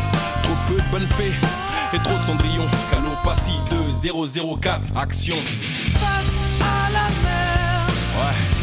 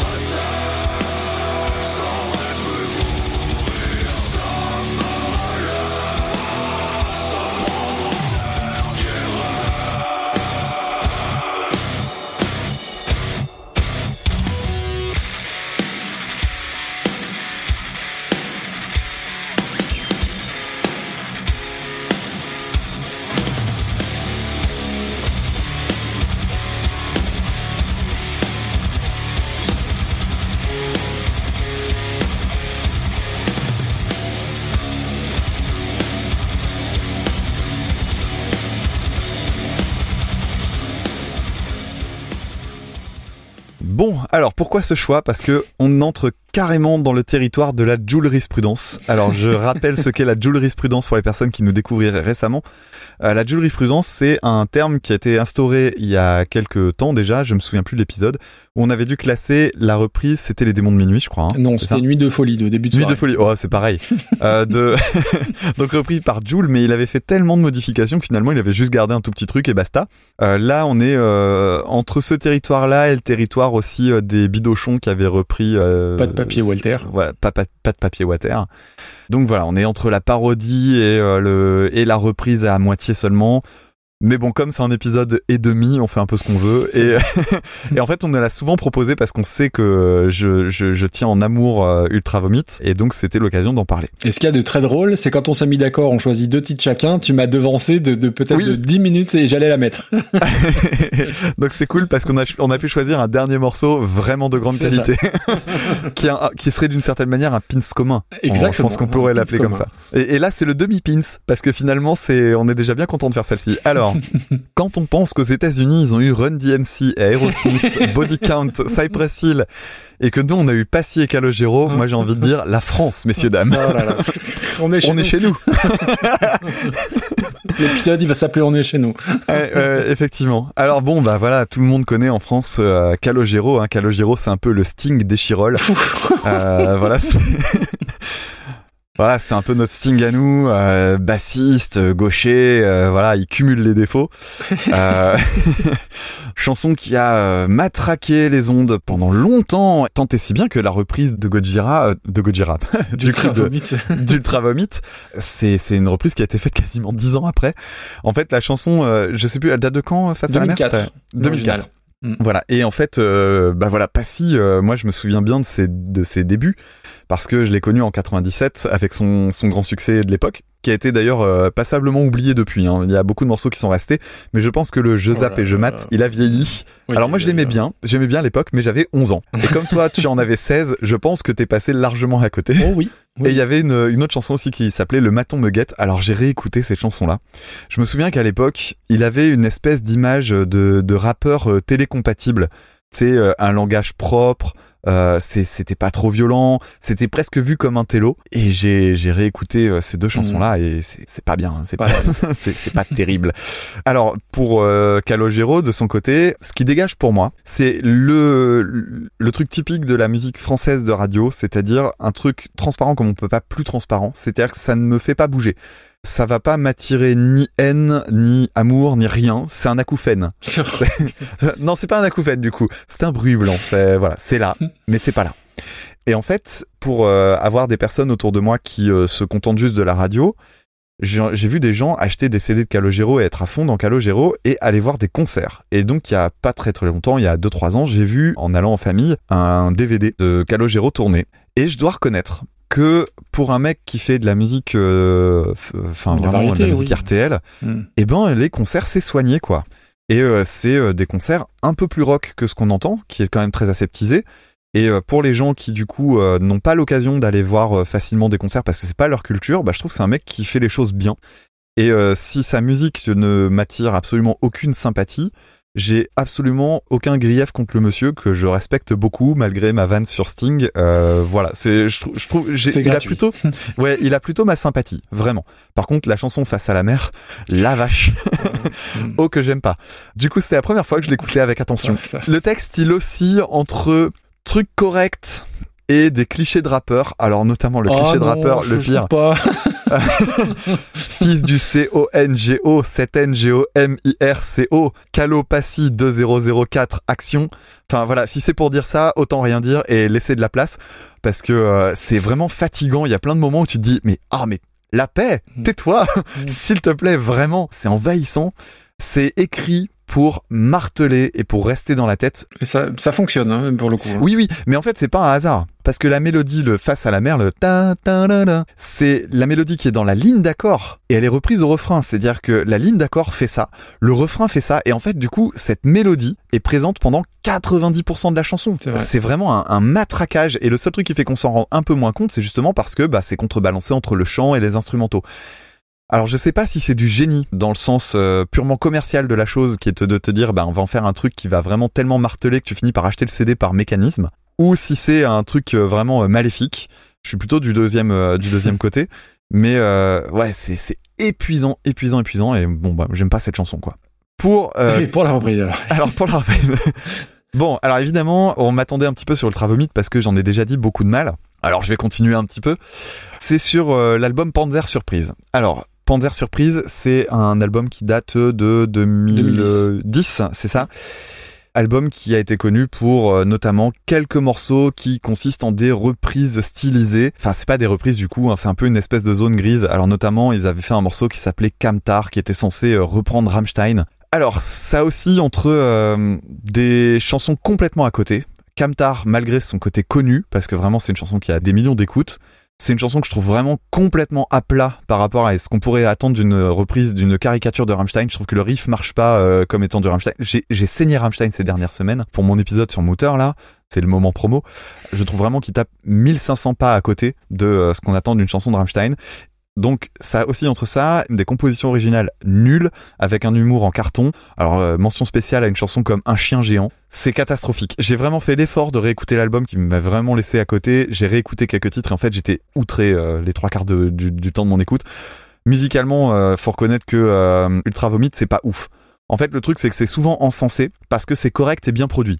Sauf que si t'enlèves le concept original avec d'énormes guillemets, c'est-à-dire l'humour gogol en gros, Hmm. s'il n'y avait pas eu cette place à prendre, qui est euh, de faire des concerts euh, de, de musique débile pour un public rempli de bière, bah voilà, c'est ça qui leur a permis d'avoir du succès parce que musicalement c'est pas génial quand t'écoutes leur compo, euh, c'est pas bien quoi. Des fois, c'est j'ai l'impression même que leur art entre guillemets, c'est aussi con que le podcast. C'est-à-dire que le monde du podcast, il y a un peu ça aussi des fois. C'est ah tiens j'ai un jeu de mots, bah on va faire un truc pas génial autour et puis on va se démerder genre nous, avec. quoi. Ouais voilà c'est ça. Mais tu vois par exemple, tu vois heavy metal pour heavy metal Ouais, ouais, ouais. dans lequel t'as quand même. Attends, dans les paroles, le mec il a écrit pisser dedans avec sa quéquette. Mais qui a plus de 4 ans et utilise le mot quéquette quoi? Et qui ça fait marrer à, à devait 40 plus, piges plus facile pour la rime, hein, je pense. Et non, mais moi je reviens toujours au même truc. Mais comment tu fais pour avoir Moi c'est vraiment le truc qui fait que je les. je les- je- Ouais, c'est pas bien, je les juge. Ah là là, il faut pas juger les, les groupes et les gens et la musique. Bien sûr que si, on peut le faire. C'est nos propres goûts et nos, nos Et propres puis, et visions des ça, choses. Mais avant le drame en plus. mais je suis désolé, mais humour pipi caca avec des quasi cadras sur scène, moi ça passe pas. Et Calogera alors? Bah Calogera c'est l'exception. C'est la, c'est la reprise que je trouve Ouais. bien foutue. Alors pourquoi? Mm. D'abord parce que je trouve que le jeu de mots marche. Donc déjà, je trouve que Calogera, euh, mélanger Gojira et Calogero, ça c'est con et ça, ça, me oui, fait oui, rire. je, je- je suis, je suis assez d'accord. Voilà, parce que là t'as vraiment le, la rencontre de deux univers qui ne devaient pas se toucher. Et ça, et voilà, ça, ça colle bien. Donc déjà, pas mal. Ensuite, il faut prendre en compte ce qu'est Est-ce que ce c'est Gojira. Boy George Brassens? C'est pas mal aussi. Alors, je pense que déjà, il faut, il faut connaître Gojira pour profiter du truc. Oui. Et eux, Mm. pour la peine, autant je trouve qu'ils ont très mal repris Rammstein, ils ont très bien repris Gojira. D'abord, ils ont traduit les paroles, et il se trouve que les paroles peuvent correspondre à euh, l'univers de Gojira. C'est-à-dire que Gojira, c'est un groupe qui est euh, investi dans les questions écologiques, et notamment dans la préservation des océans. Ils ont fait un morceau qui s'appelle Toxic Garbage Island, qui est sur l'album d'ailleurs euh, d'où est tirée la parodie de ce, ce morceau-là. Et euh, ils ont été soutien euh, à l'association Sea Shepherd. Voilà, c'est vraiment dans l'univers de, de Gojira, faire une chanson sur la mer, c'est vraiment pas déconnant. Ensuite, le riff qu'ils utilisent, c'est-à-dire ce, truc martelé quasiment sur le même accord pendant une grosse partie du titre, en fait, c'est une citation d'un morceau qui s'appelle Vacuity, qui est sur l'album The Way of All Flesh.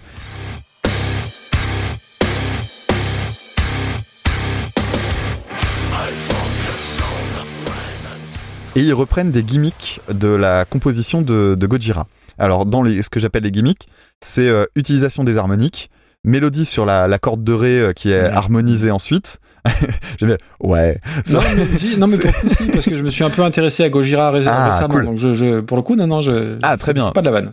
Bah c'est bien. Donc du coup en fait c'est juste que l'harmonisation sur les cordes graves c'est un truc qui est vraiment typique de leur musique.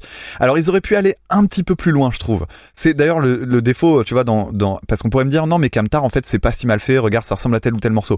Oui mais à chaque fois il, il, il loupe le truc qui permet d'aller vraiment dans le dans quasiment le mimétisme. Alors ils auraient pu aller plus loin dans le cas de Gojira. Il y a quand même des trucs caractéristique du, jeu du groupe, c'est ce qu'on appelle les rakes, c'est-à-dire un espèce de, grattage de cordes où tu fais remonter ton médiator sur les cordes en laissant ton pouce frotter sur la tranche en fait. Et du coup t'entends une harmonique et ça fait un bruit euh, vraiment presque bruit de, pistolet laser quoi. Ça c'est vraiment un truc qu'ils utilisent tout le temps et je trouve que là ils, ils auraient vraiment eu leur place euh, là-dessus. Et pareil la partie de batterie est vraiment pas mal. Après je me demande si c'est pas une limitation technique mais euh, elle est elle est beaucoup plus simple que ce qu'aurait fait euh, Mario Duplantier qui est un excellent Ah, batteur oui, oui, ça, oui, oui. mais il y a quand même des gimmicks qui reviennent. Le, le gimmick de l'utilisation de la cymbale, c'est vraiment, c'est du Gojira tout craché. Et en plus de ça, eh ben, il n'y a pas de pipi caca là-dedans. C'est juste un mashup bien fait. Et très étonnamment, eh ben oui, je trouve que c'est une très très bonne euh, jurisprudence. Et puis en plus, ils ont été, euh, la reprise a été adoubée par Gojira qui a dit que c'était un honneur. Enfin, alors après, mais je, je suis moins client de leur phrase. Ils ont dit, je crois, c'est un honneur d'être parodié et re- ou repris par Ultra Vomit. Ouais, en fait, ils auraient pu arrêter avant par Ultra Vomit. C'est ouais, un honneur d'entrer dans la parodie parce que ça te, ça te met dans un niveau de statut, euh, voilà, mais C'est ça. Alors, du coup, moi, je vais, je vais revenir quand même sur, euh, sur Joseph Salvatore Morici, qui est le vrai nom de Calogero. Honnêtement, de tous les Obispo, Pani et compagnie, c'est celui vers le, lequel j'aurais le plus envie de me tourner. Alors, moi, je suis tellement vieux que je l'ai connu à l'époque où il avait des cheveux très longs avec les Charts, son premier groupe. Hmm. Je crois qu'il y avait eu deux, si, il y a deux chansons qui ont eu un peu de succès à l'époque. Alors, je crois que c'est fin des années 80. Donc, euh, Je m'envole et Aime-moi encore qu'on avait en 45 tours. Bon, j'ai réécouté, c'est très très mauvais, mais c'est pas la question. Et t'as dit un peu de bien de, de Calogero, bah je vais je vais te rejoindre et, et alors je vais sortir du, du bois, du placard, appelle ça comme tu veux, mais il y a des morceaux que je déteste pas. Alors c'est un gars qui se revendique gros fan de, de Muse, de Paul McCartney, de, des Cure. Alors je compare pas bien évidemment, mais parfois il y a quelques petites incointances avec ces sons-là. Mhm. Et euh, et il y, a, y a certains trucs que je trouve très chouettes. Alors après, euh, au niveau des textes, il y a certains que je trouve chouettes. Bon, en l'occurrence, c'est pas lui qui les écrit, il est juste compositeur. Mais euh, tu vois, la chanson, euh, alors 1987, c'est mon côté nostalgique là qui me fait aimer cette chanson. Mais le portrait, un jour au mauvais endroit, qui racontait les, les violences d'Echirol, euh, j'ai- je trouvais que c'était une très très bonne chanson. Vraiment, ouais, il y a des trucs que, alors, je vais pas écouter spontanément, mais il y a des trucs qui, ouais, qui me parlent un peu chez chez Calogero. Même s'il a aussi quelques quelques casseroles, hein, la chanson si seulement je pouvais lui manquer, il a perdu un, un procès pour plagiat Ah oui d'une chanson qui s'appelle Les chansons d'artistes de Laurent Ferriol.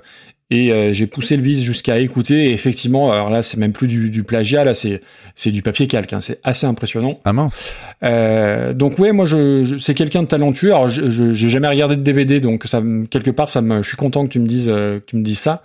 Après, je pense que le souci de Calogero, c'est le, le syndrome François Berléand, Cadmerade ou Clovis Cornillac, c'est qu'on les a vus trop partout tout le temps et qu'à un Ouais. moment donné, ça les ça les dessert. Ah puis il y a certaines chansons euh, en ascenseur. euh, Oui, oui, ça c'est insupportable. Peux Ouais, plus, quoi, je, je- je suis d'accord. Euh, en, ape- en apesanteur plutôt. En En ascenseur. apesanteur, j'ai dit en ascenseur T'as dit en ascenseur. oui. Ouais, c'est c'est pareil. Ça, y a- ça, ça commence par A, ça finit par heure. Et donc, euh, viendons-en à Passy. Donc, du coup, alors je connais, bah, t'as tout dit, hein, moi j'étais trop, trop vieux déjà pour, euh, pour que ça me parle.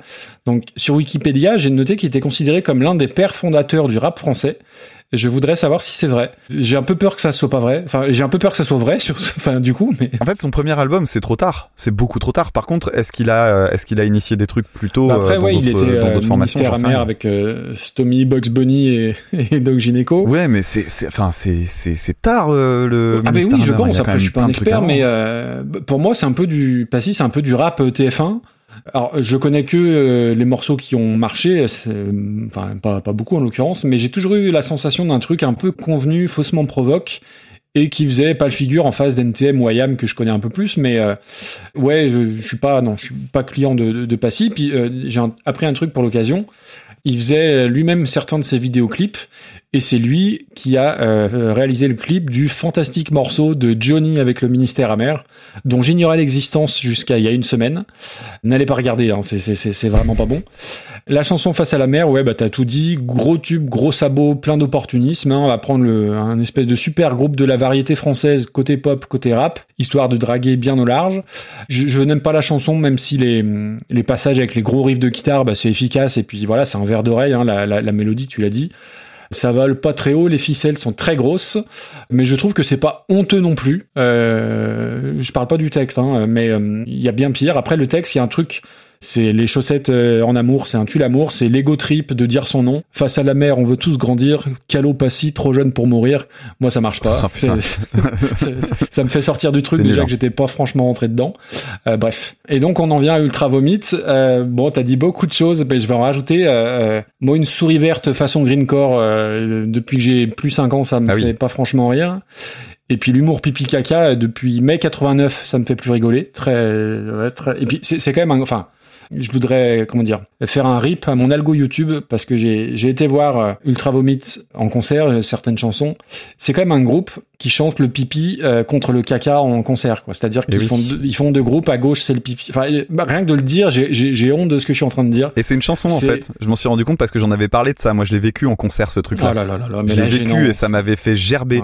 Et en fait, euh, le, je, je- en, en reparcourant les albums, etc., je me suis rendu compte que c'est une chanson en fait. Oui, oui, c'est une chanson. Bien sûr que c'est une chanson. Mais Tra. et en gros, bah, euh, ils font un, un groupe à droite, c'est le pipi, un groupe à gauche, c'est le caca. Et enfin, mon dieu. Et enfin, Et il dit, là, et après quand t'es en, quand t'es en salle, il dit, euh, ah, c'est la fausse sceptique. Voilà. Voilà. Voilà. voilà.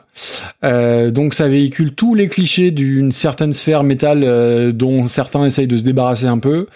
Et puis alors bon, euh, je rejoins, je, re- je rajoute pas sur tout ce que tu as dit, mais ça c'était aussi avant le drame, c'est-à-dire que en soi le groupe c'était déjà pas ma cam, mais euh, la cerise sur le gâtal c'est bah, d'aller jouer dans les jardins de l'Élysée, où là bon, euh, Ah oui, c'est vrai, je- putain, je, j'avais pense qu'ils regrettent un peu. Alors ils se défendent un peu euh, en disant que ça les a dépassés, euh, qu'ils l'ont pas fait pour la thune, qu'ils l'ont pas fait pour un coup de com, mais pour blaster le président.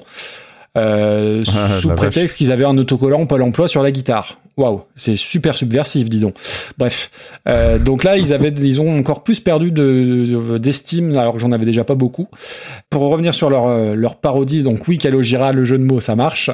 Je trouve que musicalement ça tient la route. Euh, je pense que c'est des bons musiciens malgré tout le mal qu'on a pu en dire. Je pense que c'est des bons icos. C'est super bien foutu, c'est ultra carré, c'est bien produit. Et faut reconnaître que, alors moi je m'intéresse à Gojira depuis pas très longtemps, donc je suis pas du tout un expert, mais tu même sans connaître parfaitement le groupe, tu reconnais la patte Gojira, c'est assez dingue. Et tous les détails techniques, tu, tu, tu en as parlé, c'est vraiment vraiment très très bien fait. Après, je pense aussi que c'est plus simple de parodier et d'imiter un groupe que d'être original avec une vraie compo. Ça, ça me semble un peu évident. Mhm. Ça a le bon goût d'être court et je crois que ça dure deux minutes. Par contre, le coup, on entend les mouettes et bim, il y a un coup de fusil. euh, bon, c'était pas forcément obligé. Ça, bon, Ouais, je l'avais oublié, quand tu fais une chanson qui s'appelle euh, Le pipi versus le caca, euh, c'est pas très étonnant. Euh, moi, ça, je, je m'en fous de cette chanson. Mais je, je suis pas, euh, comment dire, agréablement surpris comme t'as pu l'être. Je suis pas catastrophé non plus, mais pff, je m'en fous. Voilà. Ok. ok. c'est Euh, ok. Enfin, je, je vais faire attention là où tu mets ça, mais voilà. Dont acte. Ah bah non, mais euh, écoute, déjà c'est de la jurisprudence, donc euh, de façon mécanique, ça peut pas monter extraordinairement haut, quoi. Mais genre où? Bah je sais pas où il était, Joule. Joule. Non, ça c'est Gary Jules. Oula, c'est pas pareil. Ah bah attends, attends, non, attends, dans- on va Christmas. rester, on va rester dans l'ambiance maritime, on va aller à Brest. Bah, c'est trop ça. C'est 192. Attends, euh, Nolwenn ah oui, non, oui, euh, je, je pensais à la version originale. J'avais oublié le. Non, non. J'avais oublié Nolwenn. Euh, eh ben, c'est 236e. Mais tu vois, t'as euh, Désenchanté de Misanthrope et tout ça. Pour moi, c'est mieux que ça quand même. Oui, oui, je peux comprendre. Ouais, euh, c'est où ça, désenchanté? Tu vois, par exemple, quand je regarde Placebo qui reprend Where is My Mind, Oui, oui, c'est oui, du degré zéro. Là, au moins, je trouve qu'il y, a un- il y a un petit truc intelligent dans comment ça a été fait. Mais par contre, tu vois, Hexagone par Nicolas Sirkis, je dis pas que Ah. c'était formidable, hein, mais euh, il y avait, il y avait un petit truc. quoi. Ah, mais regarde ce qu'il y a pas loin. Regarde ce qu'il y a pas loin. hein. Regarde ce qu'il y a deux places en dessous. Est-ce que Ah bah oui. Calogera, Bah c'est mieux ou moins bien que Holyphone Ah, écoute, on, on va mettre l'iPhone au-dessus. Allez, allez, pour le geste. Alors oui, on va expliquer quand même pour les personnes qui ne nous suivent pas sur les différents réseaux où on se trouve. On a euh, l'auditeur qui nous avait envoyé la chanson euh, de Holyphone, donc c'est euh, Léo Bibi qui fait un podcast lui aussi qui s'appelle Dark Side of the Prog et donc il nous avait proposé la chanson de Holyphone et en fait on l'avait tellement désingué alors que c'est sa chanson préférée qu'il nous en reparle souvent et nous aussi. Oui. euh, Et il va du coup, on a même cadeau. inventé un, un terme. Hein, euh, Oui. Quelqu'un, ça veut dire le détruire. Voilà. c'est ça. Si vous voyez le terme holyphonisé sur Twitter, c'est ça que ça veut dire. C'est normal. C'est quand vous nous envoyez votre chanson préférée et qu'on la déglingue. Mais on fait toujours ça avec amour. Exactement. Euh, donc ça nous fait une 177e place pour euh, Calogera face à la mer. Voilà. Et comme on est dans un petit numéro et qu'on sait que le petit numéro ça peut créer de la frustration, on s'est dit on va finir par quelque chose de grandiose. Et là, attention, sortez les mouchoirs, sortez euh, les soucoupes volantes. On va parler d'une immense. Alors pour le coup, je suis très sérieux. On va parler d'une immense, immense chanson qui date, si je lis mes notes, de 1979, qui s'appelle Video Kill the Radio Star par les Buggles et qui a été reprise par Ringo. Je crois que c'est la même année.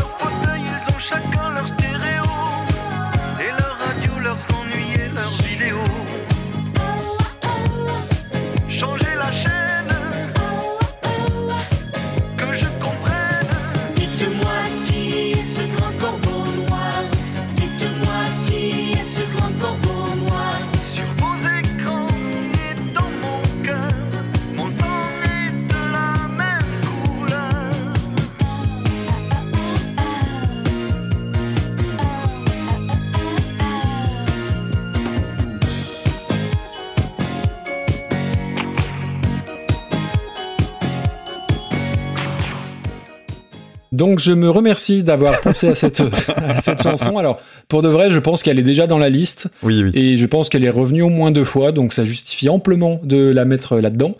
Donc on va d'abord s'atteler aux Buggles, donc groupe euh, on va dire de new wave anglais de la fin des années 70. Je crois que c'était d'abord un trio puis un duo avec deux noms que vous connaissez peut-être, Geoff Downes au clavier et Trevor Horn. Alors pourquoi ça vous parle peut-être ces, ces deux noms-là? Parce qu'ils ont euh, fait partie, alors très brièvement, du groupe Yes, donc groupe de rock progressif. Euh, Ils ont enregistré un album euh, avec eux, l'album Drama. Alors je suis pas un expert en Yes, mais peut-être que certains certains connaîtront. C'était des barres chocolatées?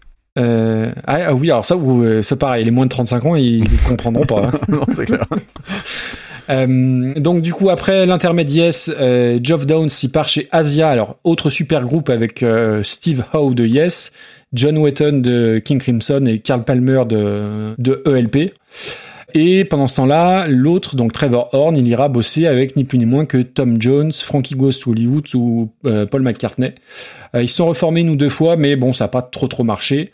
Et je pense qu'on est sur l'archétype du One Hit Wonder, mais quel One Hit, quel, euh, quel Oh, tube. que oui. Alors, c'est c'est un morceau qui date de 79, mais qui date, je sais pas si tu es d'accord, qui date comme un morceau de fin des années 80. Ouais. Tellement, je trouve que c'est un morceau qui n'a, enfin, oui, là, aujourd'hui, en 2022, ça a vieilli, mais je, je trouve que ça a pas tant vieilli que ça. Alors là aussi, si tu as prévu un zig de pod, je pense que il y a, il y a un épisode énorme à faire dessus. Un morceau qui a euh, coûté 60 000 livres à la production, trois mois pour le produire. Il y a une tonne d'instruments, euh, alors euh, glockenspiel, Oh du la synthé, du marimba, minimoog, des, il y a des voix masculines, féminines, et environ 8000 effets. Et, et rien que dans l'instru, euh, dans l'intro, pardon, avant le chant, avant que le, euh, juste le piano, la basse, les lignes de clavier, il y a déjà énormément de choses, alors que la voix n'est même pas arrivée. Mm. L'effet sur la voix, un peu désuet, mais pas ringard. Idem pour les awa awa euh, féminins, je trouve que ça marche complètement. Et c'est Debbie Doss et Linda Jardim, on, on, on les cite jamais, mais faut le dire. Le pont, il est fantastique. Techniquement, technologiquement, allez voir la page Wikipédia anglaise, euh, c'est un dictionnaire tellement Ouais. il, il détaille tous les instruments.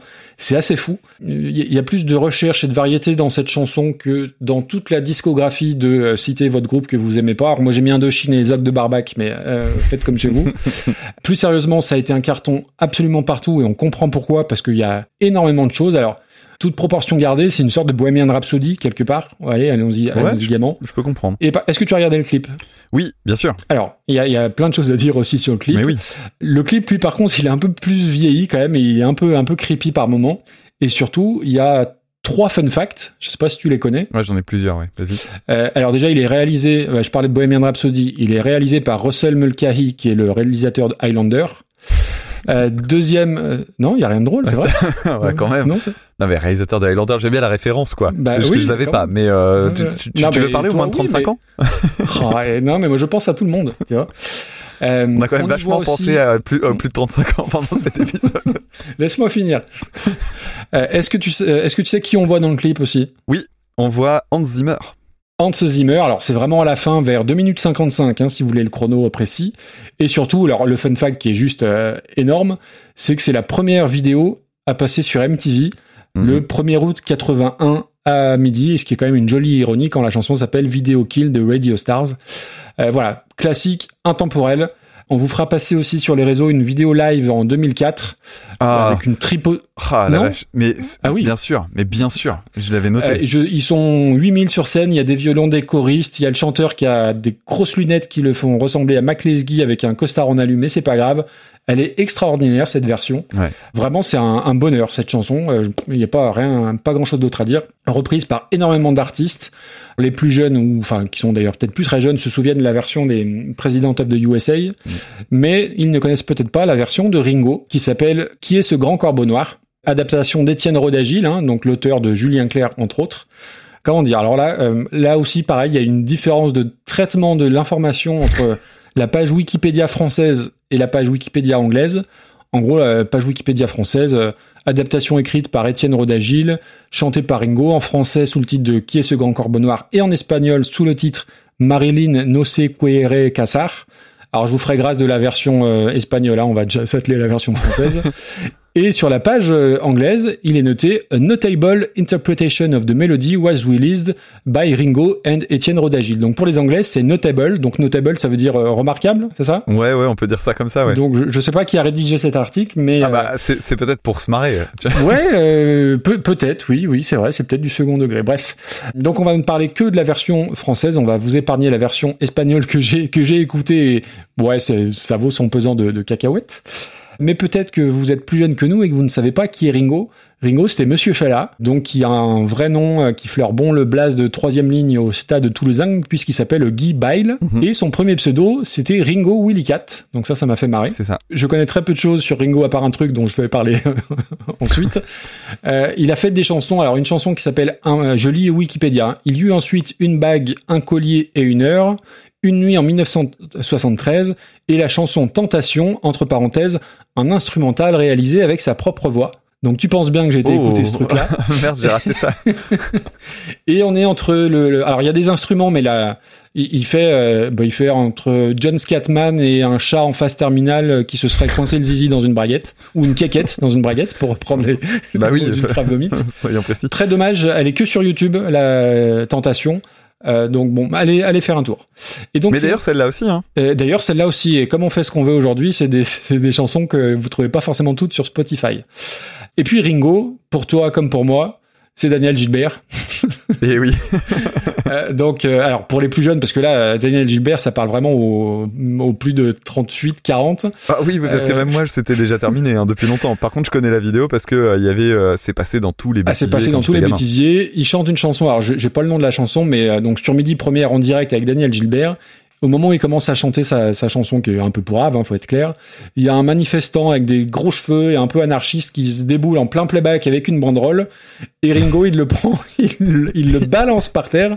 Et ce qu'il y a de dingue, c'est une coïncidence, Ouais. hein, mais juste à ce moment-là, les paroles, c'est je ne, Je me- ne me je ne me battrai pas. Quel génie. C'est Et- c'est fantastique. Et tu sais ce qui est écrit sur la banderole? Euh, J'ai juste vu le logo anarchiste, mais Ah, c'est génial. Sur la banderole, il y a écrit télévision, boîte à con. Mais voilà, tout est Donc voilà, moi Ringo, tu me dis Ringo, c'est avant tout cette vidéo-là. Et je crois que pour beaucoup, après, il a fait d'autres titres euh, dans les années 70, mais euh, il a surfé pas mal sur sa reprise de, de- des Buggles. Donc on en vient à sa, à sa version.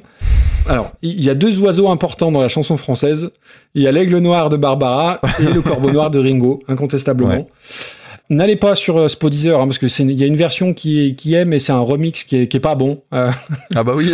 euh, donc rien à voir. Donc vous allez sur YouTube, vous regardez le alors le clip, c'est pas le clip, c'est une vraie Une prestation, live. télé, ouais. Euh, on est dans le Giga Music Universe, il n'y a pas de doute. Oui, alors Euh, attends, attends, attends, petite parenthèse. Je, Oui. je- je lance un appel. Vas-y. Appel au harcèlement massif pour Giga Music. Alors, le podcast Giga Music, il faut absolument que vous les, que vous les relanciez à fond. Il faut qu'ils fassent un épisode entier dédié à Ringo. Et pas que sur Oui. cette chanson-là, ils vont forcément passer beaucoup de temps dessus. Mais la vache, quand tu cherches des trucs sur Ringo, je vous Oh, en donnerai punaise. quelques-uns. Oh la vache, qu'est-ce qu'il y a de quoi faire un beau, un bel épisode. Ça peut être divin. Je pense qu'on Donc peut, peuvent atteindre leur paroxysme avec ça. On est bien d'accord. Je sais que c'est pas super clip battle, mais il faut regarder cette espèce de clip live. Alors c'est pas du playback, hein, c'est du vrai. Alors, bon, déjà, il y a la coiffure de Playmobil, le costard blanc matelassé, épaulettes pas de def, et surtout son fabuleux jeu de guitare où il s'excite sur une guitare alors qu'il y a que du clavier, hein, en fait. Il n'y a pas un début de guitare. Il y en a en plus dans la chanson des Buggles derrière. Oui, Mais, oui, mais mais- pas là. mais là, il n'y a, pas- a un gramme de guitare. Et le mec Balek, il, il est à fond. Il a inventé l'air guitare, je pense, peut-être, potentiellement. Avec la guitare, par contre. Avec la guitare. Et oui, conceptuel. donc c'est un concept. Hein. Et puis surtout, il a un playback de la, bah, de la planète Mars, littéralement. Et puis, il faut quand même, euh, Étienne Rodagil, c'est quand même pas n'importe qui, il faut qu'on s'arrête sur les paroles. Il y a un vrai côté Space Oddity de Bowie, Ah, mais complètement. le talent en moins. Alors, je vais juste vous, je vais essayer de chanter euh, le- le- euh, les deux premières, les trois premières phrases. tu, veux Attends, que je tu veux que je t'accompagne à la flûte? Chiche. J'arrive de loin et ma fusée fuit de partout. Je cherche mon chemin pour aller à ton rendez-vous. Mais mon radar et mon moteur ont tourné fou. Voilà, donc rien que sur ces trois premières phrases, c'est magnifique. C'est du Baudelaire, du, du Bowie dans le texte presque. Ouais. Et, et puis on a une autre. Tu l'as remarqué l'autre phrase? Ah, tu- Si tu parles du Nublo, Et tu, tu sais que j'ai passé des heures sur un site à me dire mais attends mais on, on- on peut ou pas dire mon nublo et donc je, je me suis collé des vidéos en différence entre liaison et élision. Et en fait non c'est c'est c'est c'est c'est juste euh, c'est juste pas possible en fait. C'est fantastique. une minute se passe il s'excite toujours sur sa gratte il y a toujours pas de guitare. Euh, après non mais enfin Ah c'est oui, tu vas parler con, de la suite. c'est tellement con non non bah, je m'arrête là ai- ai Ah, bah, tu me laisses la fin oui oui Tu me laisses la fin de la c'est vidéo. tellement Ah, con que ça en devient attachant en fait voilà C'est tout? Ah oui, oui, c'est tout. ouais, Ah, d'accord, ouais, ok, bah, bah, je- oh, c'est bien, tu m'as laissé des billes. Ah, bah, c'est bah, tant mieux. Bon alors du coup, on va revenir un petit peu au sérieux, on va reparler Oui, un petit peu de la, de la chanson. Alors tu parlais de Trevor Horn. Alors Trevor Horn, ce qu'il y a de marrant, c'est que en fait au départ il était producteur et il, il, il arrivait pas à produire de succès avec les groupes qui venaient le voir, etc. Et donc il a décidé de faire les choses lui-même. C'est assez extraordinaire quand il pense comme ça. Le mec s'est juste dit bon j'arrive pas à avoir une bonne chanson qui marche. Allons-y. Et il a fait Video Kill de Radio Star, qui est une chanson géniale. Même, euh, bah, tu vois, on est euh, 50 ans derrière, quoi. Enfin, non, pas 50 ans. J'ai du mal avec les maths. Rappelle-moi ton métier. On est 40 ans après. Euh, non, non, mais vraiment, c'est une chanson que, que j'adore. Et quand je l'ai réécoutée, euh, au début, je me disais, ouais, je la connais par cœur. Et en fait, c'est un vrai bonheur à pas, réécouter. ouais. Et, et le pire, c'est ça, c'est que clairement, c'est une chanson de producteur. On en avait parlé quand on avait parlé de Toxic. Où euh, Mm. Toxic, c'est la chanson que t'aimes bien, et puis quand tu te penches vraiment dessus, tu ne peux que l'aimer plus. Et celle-là, c'est vraiment ça. Quand tu écoutes le nombre de détails qu'il y a dedans, c'est incroyable.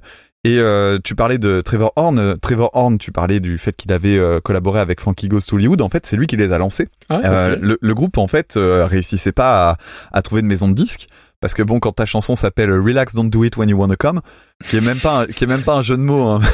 et, en fait le, le truc ça, ça passait pas du tout et lui a dit bah allez on y va et, ça a marché quoi. Donc d'une certaine manière c'est deux mecs qui ont eu du nez euh, mais vraiment bien comme il faut. Alors euh, effectivement hein, ça a pas été un succès en radio mais c'est comme euh, ça a été le premier clip diffusé sur MTV et il était extrêmement précurseur. C'est à dire qu'avant ça les clips c'était généralement des groupes qui jouaient vaguement dans leur jardin ou dans des dans des trucs et puis voilà c'est quelques plans fixes pas très inventifs.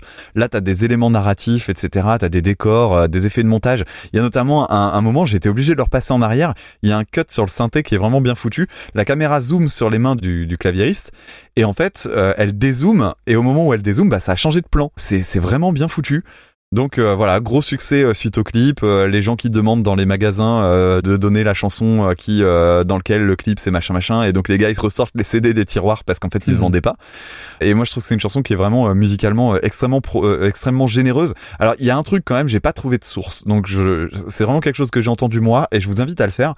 Mais il y a plein de détails et notamment il y en a un à un moment donné dans la mélodie de guitare derrière, il ça cite. Euh, je sais- alors comme je pense que c'est un thème traditionnel mais il y a clairement la mélodie de la bamba. Donc euh, jetez une oreille et concentrez-vous sur la guitare. Il y a un moment où on entend ça. La ligne de basse qui est en béton armé, vraiment le groove qui est incroyable. Et tu parlais de la version de 2004 où on le voit le mec jouer avec la basse remontée sous les aisselles. C'est ça, il a aucun charisme et il ressemble à rien, mais Et, et en même temps, ça lui en donne énormément. C'est le vrai, mec, c'est un raison. monsieur tout le monde. Et, et en fait, quand tu écoutes sa ligne de basse, il a un groove hallucinant. Alors que le mec, il joue ça, mais sans aucun effort. Mm. C'est bon. En même temps, il y a eu une chanson à jouer sur toute sa carrière, il peut la maîtriser. Mais euh, mais vraiment, c'est euh, c'est vraiment euh, trop trop bien et c'est une vraie prise live, vraiment directe et tout. C'est magnifique. Oui, la version de complètement. 2004, c'est un bijou d'internet. Faut faut absolument aller regarder ça. C'est ça a été la, la petite claque qui m'a fait du bien là ces derniers temps, vraiment un vrai bonheur. Donc je suis très content que t'en aies parlé, je suis très content Cool. que tu l'aies vu. Bon alors Ringo, bon Ringo m'a envoyé sur, euh, c'est presque ce qu'on pourrait appeler le darknet, le dark web, euh, le- parce que je me suis fait tous les sites, hein, les galas, les Paris Match, les VSD, j'ai fait toute la poubelle du net. Euh, j'ai- Voilà, j'ai trouvé des trucs sur Closer, j'ai même trouvé un truc sur l'émission de Morandini. Donc autant te dire que je suis allé vraiment faire euh, les chiottes de la d'internet quoi. Alors, il est connu effectivement pour son mariage avec Sheila et pas uniquement parce que il a contribué à la chanson euh, Les gondoles à Venise. Oui, c'est lui qu'on entend dessus. Mm. Et l'autre chose qui fait qu'il est encore un petit peu connu, bah, c'est parce qu'il y a eu de l'embrouille avec Sheila. Et il est connu pour les carnets mondains parce que euh, Sheila et lui ont eu un enfant. Cet enfant est mort, il s'est Oui. suicidé il y a quelques années. Et, euh, et en fait, euh, il s'est suicidé notamment parce que Ringo, à partir de ses 6 ans, il l'a plus vu quelques coups de fil de temps en temps, etc. Et en fait, ce, ce gars-là, il a très très mal vécu la célébrité de ses parents, le déni de son père, etc. Et donc, il a fini par se buter. Et Sheila a fait euh, également, elle a écrit un bouquin dans lequel elle s'en prend à lui. Lui-même avait écrit un bouquin sur ses parents. Enfin bref, c'est vraiment un, un souk pas possible. Et, euh, et, et voilà, c'est en fait c'est une histoire vraiment triste. hein. Ah oui, oui, c'est oui, c'est scabreux. oui. Bon, après, euh, si vous voulez vous faire un peu les choses euh, de façon un peu plus triviale, physiquement, tu as parlé de, sa- de son accoutrement, donc vous avez déjà une bonne idée du truc. Maintenant, il faut imaginer, c'est l'idole macho des années 70. Alors, tu parlais de la coupe de cheveux Playmobil. Faut imaginer la coupe de cheveux Playmobil mise sur une espèce de, de Mike Brandt low cost, un mélange qui est en même temps, en plus, un mélange entre Jean-Pierre Castaldi et Patrick Balkany. C'est assez Ah, ouf. alors Balkany, j'ai lu dans un commentaire YouTube qui faisait allusion et j'ai fait mais oui, c'est Balkany jeune. Et sauf que C'est quand tu regardes au niveau de la carrure, moi quand j'étais gamin, je le confondais avec, avec Jean-Pierre Castaldi. Donc du coup, j'ai vu ça, je fais mais, mais carrément, mais tellement. Il a, il a, il a la carrure de, Bal- de, de Castaldi, la tronche de Balkany. Bref, donc euh, ouais, il a, tu, tu parlais des paroles, mais c'est ouf. Alors en fait, le truc c'est que il a essayé de faire une traduction qui est entre l'inspiration d'une phrase qui reprend vaguement, parce qu'au début, oui, effectivement, il y a un côté SF et tout ça, donc il brode autour et il écrit, n'importe quoi, euh, Rodagile. Et puis après, il va faire, euh, donc ça c'est son côté euh, gros bullshit SF. Et puis à côté, bah, il va faire cette fameuse phrase du euh, Mais dites-moi qui est ce grand corbeau noir Alors il s'est défendu en évoquant une référence à Edgar Allan Poe et tout ça. En fait, c'est beaucoup plus en fait, c'est beaucoup plus prosaïque que ça. Hein. Quand tu regardes comment ça marche, il a juste fait de la traduction phonétique. Alors, je sais pas si tu connais, il y a un, il y a un jeu qui s'appelle You Don't Know Jack. Tu connais pas ça? Non. C'est un, jeu, euh, c'est sur ordi, c'est une espèce de quiz complètement allumé. C'est très Alain Chabat dans l'idée, c'est vraiment marrant. Et, euh, ils ont une l'épreuve finale, je crois que c'est l'épreuve finale, c'est des expressions qui, donnent, qui sont données qu'avec les voyelles et tu dois deviner ce qu'il dit. Et donc là, c'est vraiment ça, c'est la traduction phonétique. T'as euh, Video Kill de Radio Star, ça donne euh, I-E-A, I, I-E et O-O-A. Et donc du coup, tu, cherches un truc. Donc ça aurait pu être file-moi 10 éclats de chocolat noir, écris-moi écris-moi vite et passe-moi à boire. Yves m'a dit que j'étais un tocard, ça peut être n'importe quoi. Le mec, il a juste dit, je vais faire ça. Donc c'est devenu, mec, dites-moi qui est de grand corbeau c'est pas ça qui me, Magique. qui me gêne le plus. Moi, c'est Mais- changer de chaîne. mais mais c'est incroyable. Que je Mais y a rien qui va. Et, et tu parlais de la version espagnole. Marilyn no se quiere casar, ça veut dire Marilyn ne veut pas se marier. Et le reste du texte, c'est aussi un truc de SF. Et à ce moment-là, il y a ça. Donc pareil, il a rejoué à euh, bon, on va mettre les voyelles et ça a donné Marilyn no se quiere casar. Incroyable. Alors, tu parlais de la vidéo à la télé. Oui. Euh, faut savoir qu'il y a une deuxième version où tu le vois chanter dans- toujours dans la même tenue et en bastonnant exactement de la même manière sa guitare sur l'aérodrome de Toulouse. Alors tu sais pas pourquoi, il est au milieu des avions. C'est- C'est assez génial à regarder. Donc et le pire c'est que dans le plan, dans le fond, dans le fond, tu vois des techniciens, des trucs. Tu te dis qu'est-ce que c'est que ce bordel? Ça n'a aucun sens. Et la vidéo. Reparlons de la vidéo. Parce que tu n'as parlé que la moitié de la vidéo. Parce que moi je me souvenais de ça. Je me souvenais de euh, lui qui bastonne sa guitare. Et j'avais, je crois que j'avais jamais regardé la vidéo en entier. Alors que bordel, il faut la regarder en entier. Parce qu'une fois qu'on est, une fois qu'on s'est remis de ses émotions, du costume, de la guitare, de la traduction approximative, arrive la suite. Donc ça, ça se passait sur le plateau de, de Stéphane Collaro. Alors pour les plus jeunes, euh, Ah, bah, Stéphane oui. Collaro, ça vous dira rien. Oui, oui, ça, je vois un- la suite, oui, d'accord. Voilà. Et en fait, hein, dans le fond, alors c'est déjà aucun rapport avec les paroles, évidemment. Bon, déjà, faut trouver, faudrait trouver un rapport avec les corbeaux et l'espace. Il y en a pas, donc ils ont mis un jardin d'enfants. Voilà, Comme ça, Voilà. ils ont pris le milieu. donc, donc du coup, voilà, il est dans un jardin d'enfants et derrière il y a un, il y a un paravent. Pendant toute la chanson, voilà, il y a ce paravent derrière lui. Tu dis un paravent au milieu d'un jardin d'enfants et lui qui bastonne sa Fender, ça n'a aucun sens. Et le paravent tombe et derrière il y a Stéphane Collaro en caleçon qui est en Euh. train de, de tenir son pantalon. Et là, qui fait genre, oh là là, je suis en caleçon. Et t'as une, t'as une dame qui arrive, et qui est un peu grimée en vieille femme, tu sais, et qui commence à le courser, comme si elle était attirée, par le mec en slip, quoi. Et là, il commence à courir autour du plateau, passer devant Ringo, qui continue son playback ou sa chanson, mais Rien à foutre. mais rien à foutre, c'est incroyable. Et là, on se dit, c'est bon, c'est fini, quoi. Et non, parce que dites-moi qui ce grand corbeau noir, bah, il faut des corbeaux. Et là arrivent trois personnages avec une espèce de, de grande cape noire et un bec en carton. c'est magique. Et ils arrivent et on se met au fond du truc. Il y en a même un qui monte en haut du toboggan, parce que c'est un jardin d'enfants, donc il y a un toboggan. Et là, ils battent des bras pour faire les, les corbeaux. Et il finit par descendre du toboggan. Enfin bref, je crois que c'est La surréaliste. c'est télé française du début des années 80, c'est euh, on fait n'importe quoi et C'est voilà. c'est surréaliste, c'est du niveau de téléchat. Tu sais pas comment réagir, c'est du malaise, tu sais pas si tu dois avoir peur, te marrer. C'est wow, c'est Il y a beaucoup acrobatique. d'informations en une seule vidéo. Ouais. Alors, maintenant il va falloir parler classement. Ouais, alors euh, c'est jamais évident de, de, de, de- classer des trucs comme ça. Pour moi, ça n'a pas le sel d'un collectif métissé ou d'un Furious Zoo. Je me dois d'être honnête.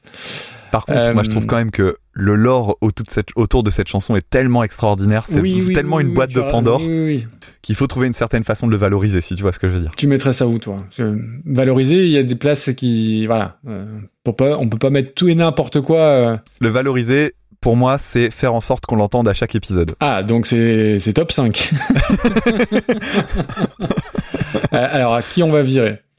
Bah, ça ferait sortir Ellie Bruna. Maintenant, Oh. la question c'est ah oui, avec ses pénis partout. Euh, oui, alors après, euh, soyons honnêtes, c'est peut-être, euh, d'ailleurs, il est logique qu'elle soit à cette place-là. C'est la moins honteuse des cinq, hormis cette histoire de pénis. Tu vois ce que je veux dire? Bah moi, je crois que je l'aurais mise en dessous de trio quand même. En dessous de trio, ok. Euh, histoire de lui donner un peu de marge, tu sais. Elle va avoir un petit peu de temps, elle va avoir un petit peu de temps dans son Wars 5, on va pouvoir l'écouter un petit peu. Je regarde les... je suis sur le tableau Excel sur le- l'onglet épisode remis. Je vais voir s'il y avait de la, la concurrence pour le prochain.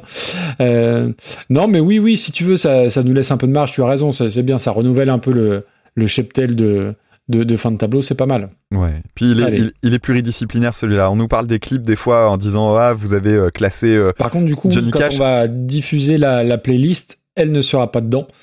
Euh, Ou alors, eh ben non, non. Sauf sur la playlist YouTube. Sur la playlist YouTube. Mais on vous mettra plein de fois le lien pour pas, faut, faut pas rater ça, quoi. Voilà. Et donc, euh, si on nous a reproché parfois d'avoir euh, pensé au clip, notamment au moment de Johnny Cash, là, on nous remerciera de l'avoir fait. Parce que si vous connaissez pas ça. vraiment, il faut y aller. Le, le, le Ringo Universe, ça vaut vraiment le coup sur Internet. C'est assez extraordinaire. Et donc, euh, vous pourrez aller chercher la vidéo où, euh, où le fils de Sheila s'engueule avec, euh, avec Francis Lalanne qui porte un cache-œil dans- sur un plateau de Morandini. Voilà. D'accord. Oula, là aussi, ça fait beaucoup d'informations. hein. C'est ça. Tac. Bon, euh, donc on a un nouveau, un nouvel entrant dans le Worst 5 Et un Et nouvel entrant on- dans le top 20. Et dans le top 20, c'est quand même, c'est quand même pas mal. On a parlé de Sinatra, non, on a parlé de plein, de plein de choses différentes en, en seulement 5 morceaux finalement. Moi, je trouve qu'on Et- fait quand même vachement, on fait vachement mieux la sélection quand c'est nous qui choisissons nous-mêmes. Ouais, du coup, donc, euh, bah, la- laissez tomber vos, vos 1500. on, va, on, va, on va le faire, on va le gérer. Euh, non, non, on plaisante, hein, évidemment. Non, non, mais euh, après, voilà, c'était cool de, de, de pouvoir faire un épisode un peu, pas différent, mais euh, vu qu'on voulait absolument avoir un, un, un nombre euh, un nombre pair, entre guillemets, enfin, qui finisse... euh, attends, je vais arrêter 10. cette phrase-là. Qui Un multiple de 10. aucun- Non, mais ça, oui. ça me rattrape sur, mes, sur, sur mon merdouillage tout à l'heure sur les nombres.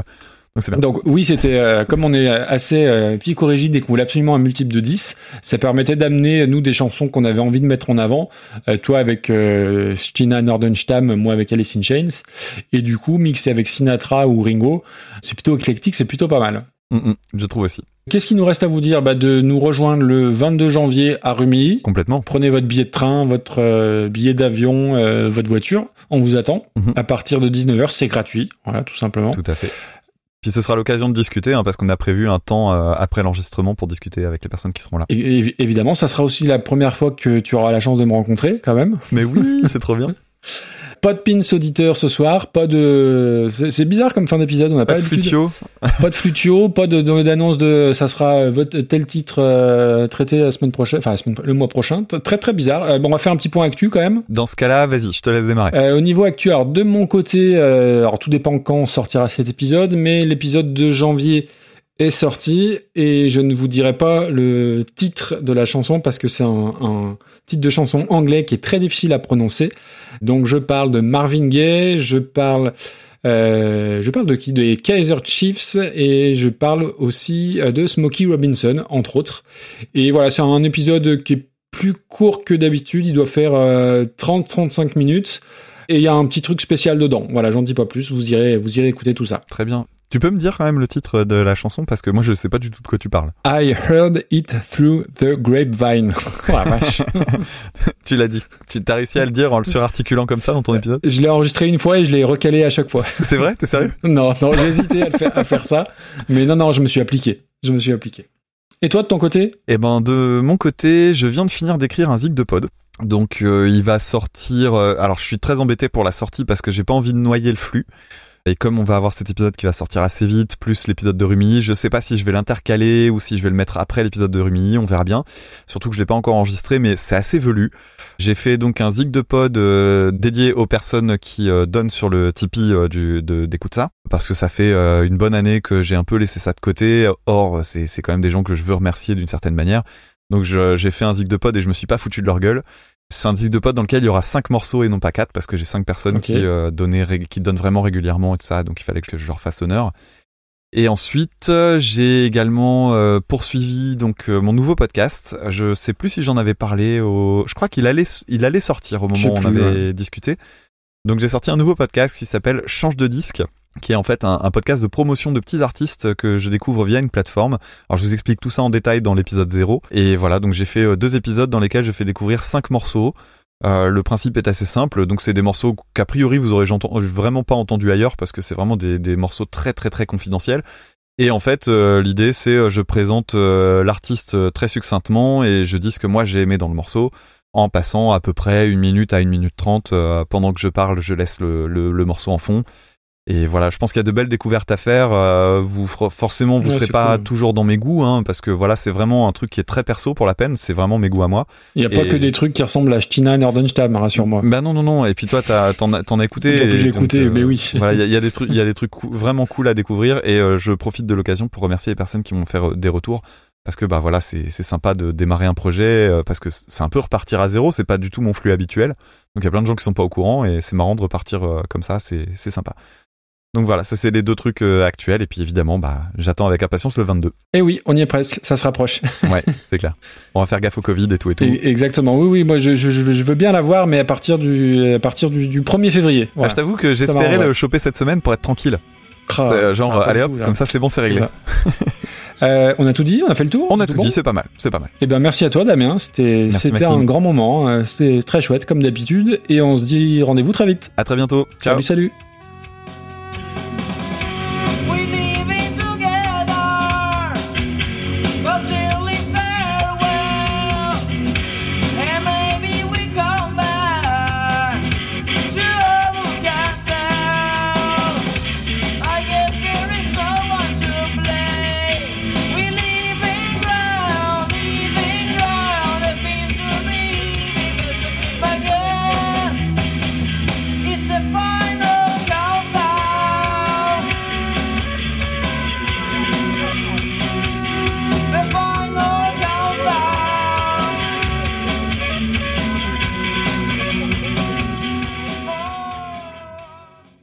Les réjouissances quand même récentes, euh, il y a eu ce Secret Santa, c'était sympa. Ouais, c'était génial. Alors depuis, j'ai appris à me servir de la flûte. Ah, excellent. Et alors, c'est compliqué? Ah bah attends, tu veux entendre un peu? Ah bah à fond, bien sûr. Donc le principe, tu, tu vois, tu la, tu plaques sur ton visage et en fait, je me sur, je- ce qui me surprend beaucoup, c'est que c'est hyper sonore en fait. Ça, ça fait trois fois plus de bruit que la flûte à coulisses.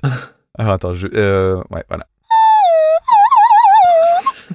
Alors du coup, je sais pas, euh, je sais pas ce que je pourrais faire avec comme comme ça, musique. ça, ça risque d'être plus limité en termes de répertoire. Ouais, parce qu'en plus c'est limité à ma voix et en plus c'est c'est en fait c'est plus difficilement contrôlable que l'autre. J'imagine.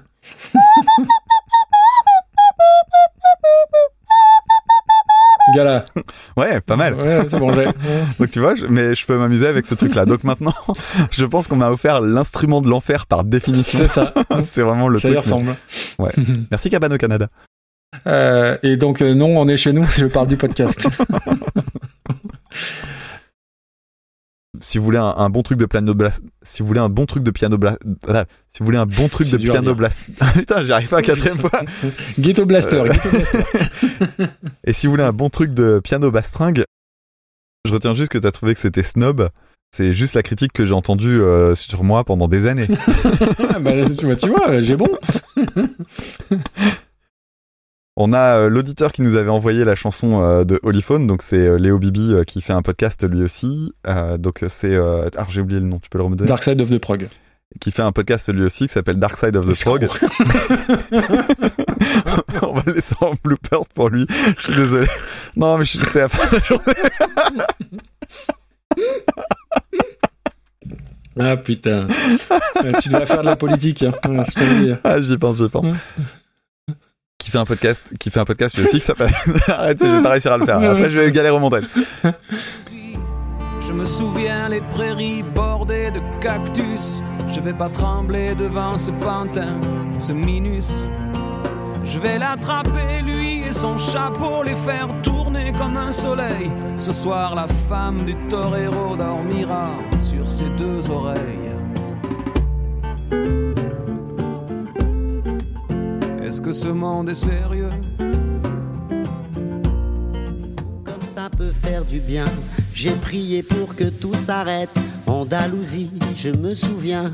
Je les entends rire comme je râle. Je les vois danser comme je succombe. Je pensais pas qu'on puisse autant s'amuser autour d'une tombe. Est-ce que ce monde est sérieux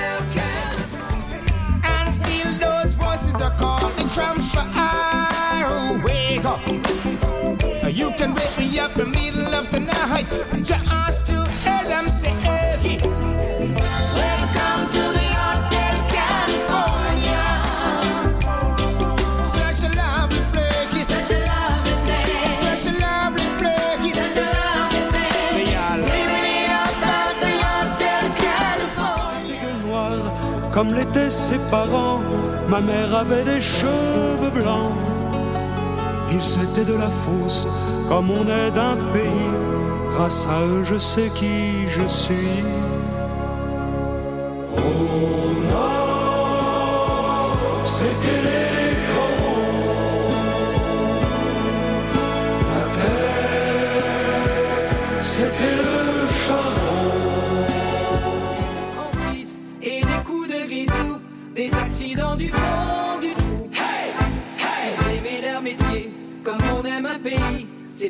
que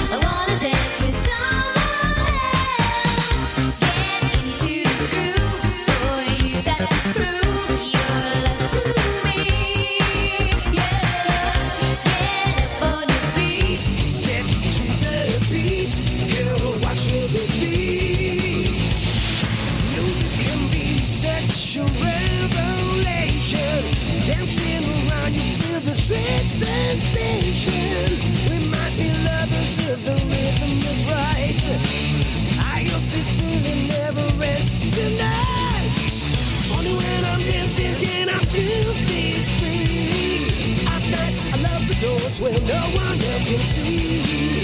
I'm tired of dancing here all by myself. Tonight I wanna dance with.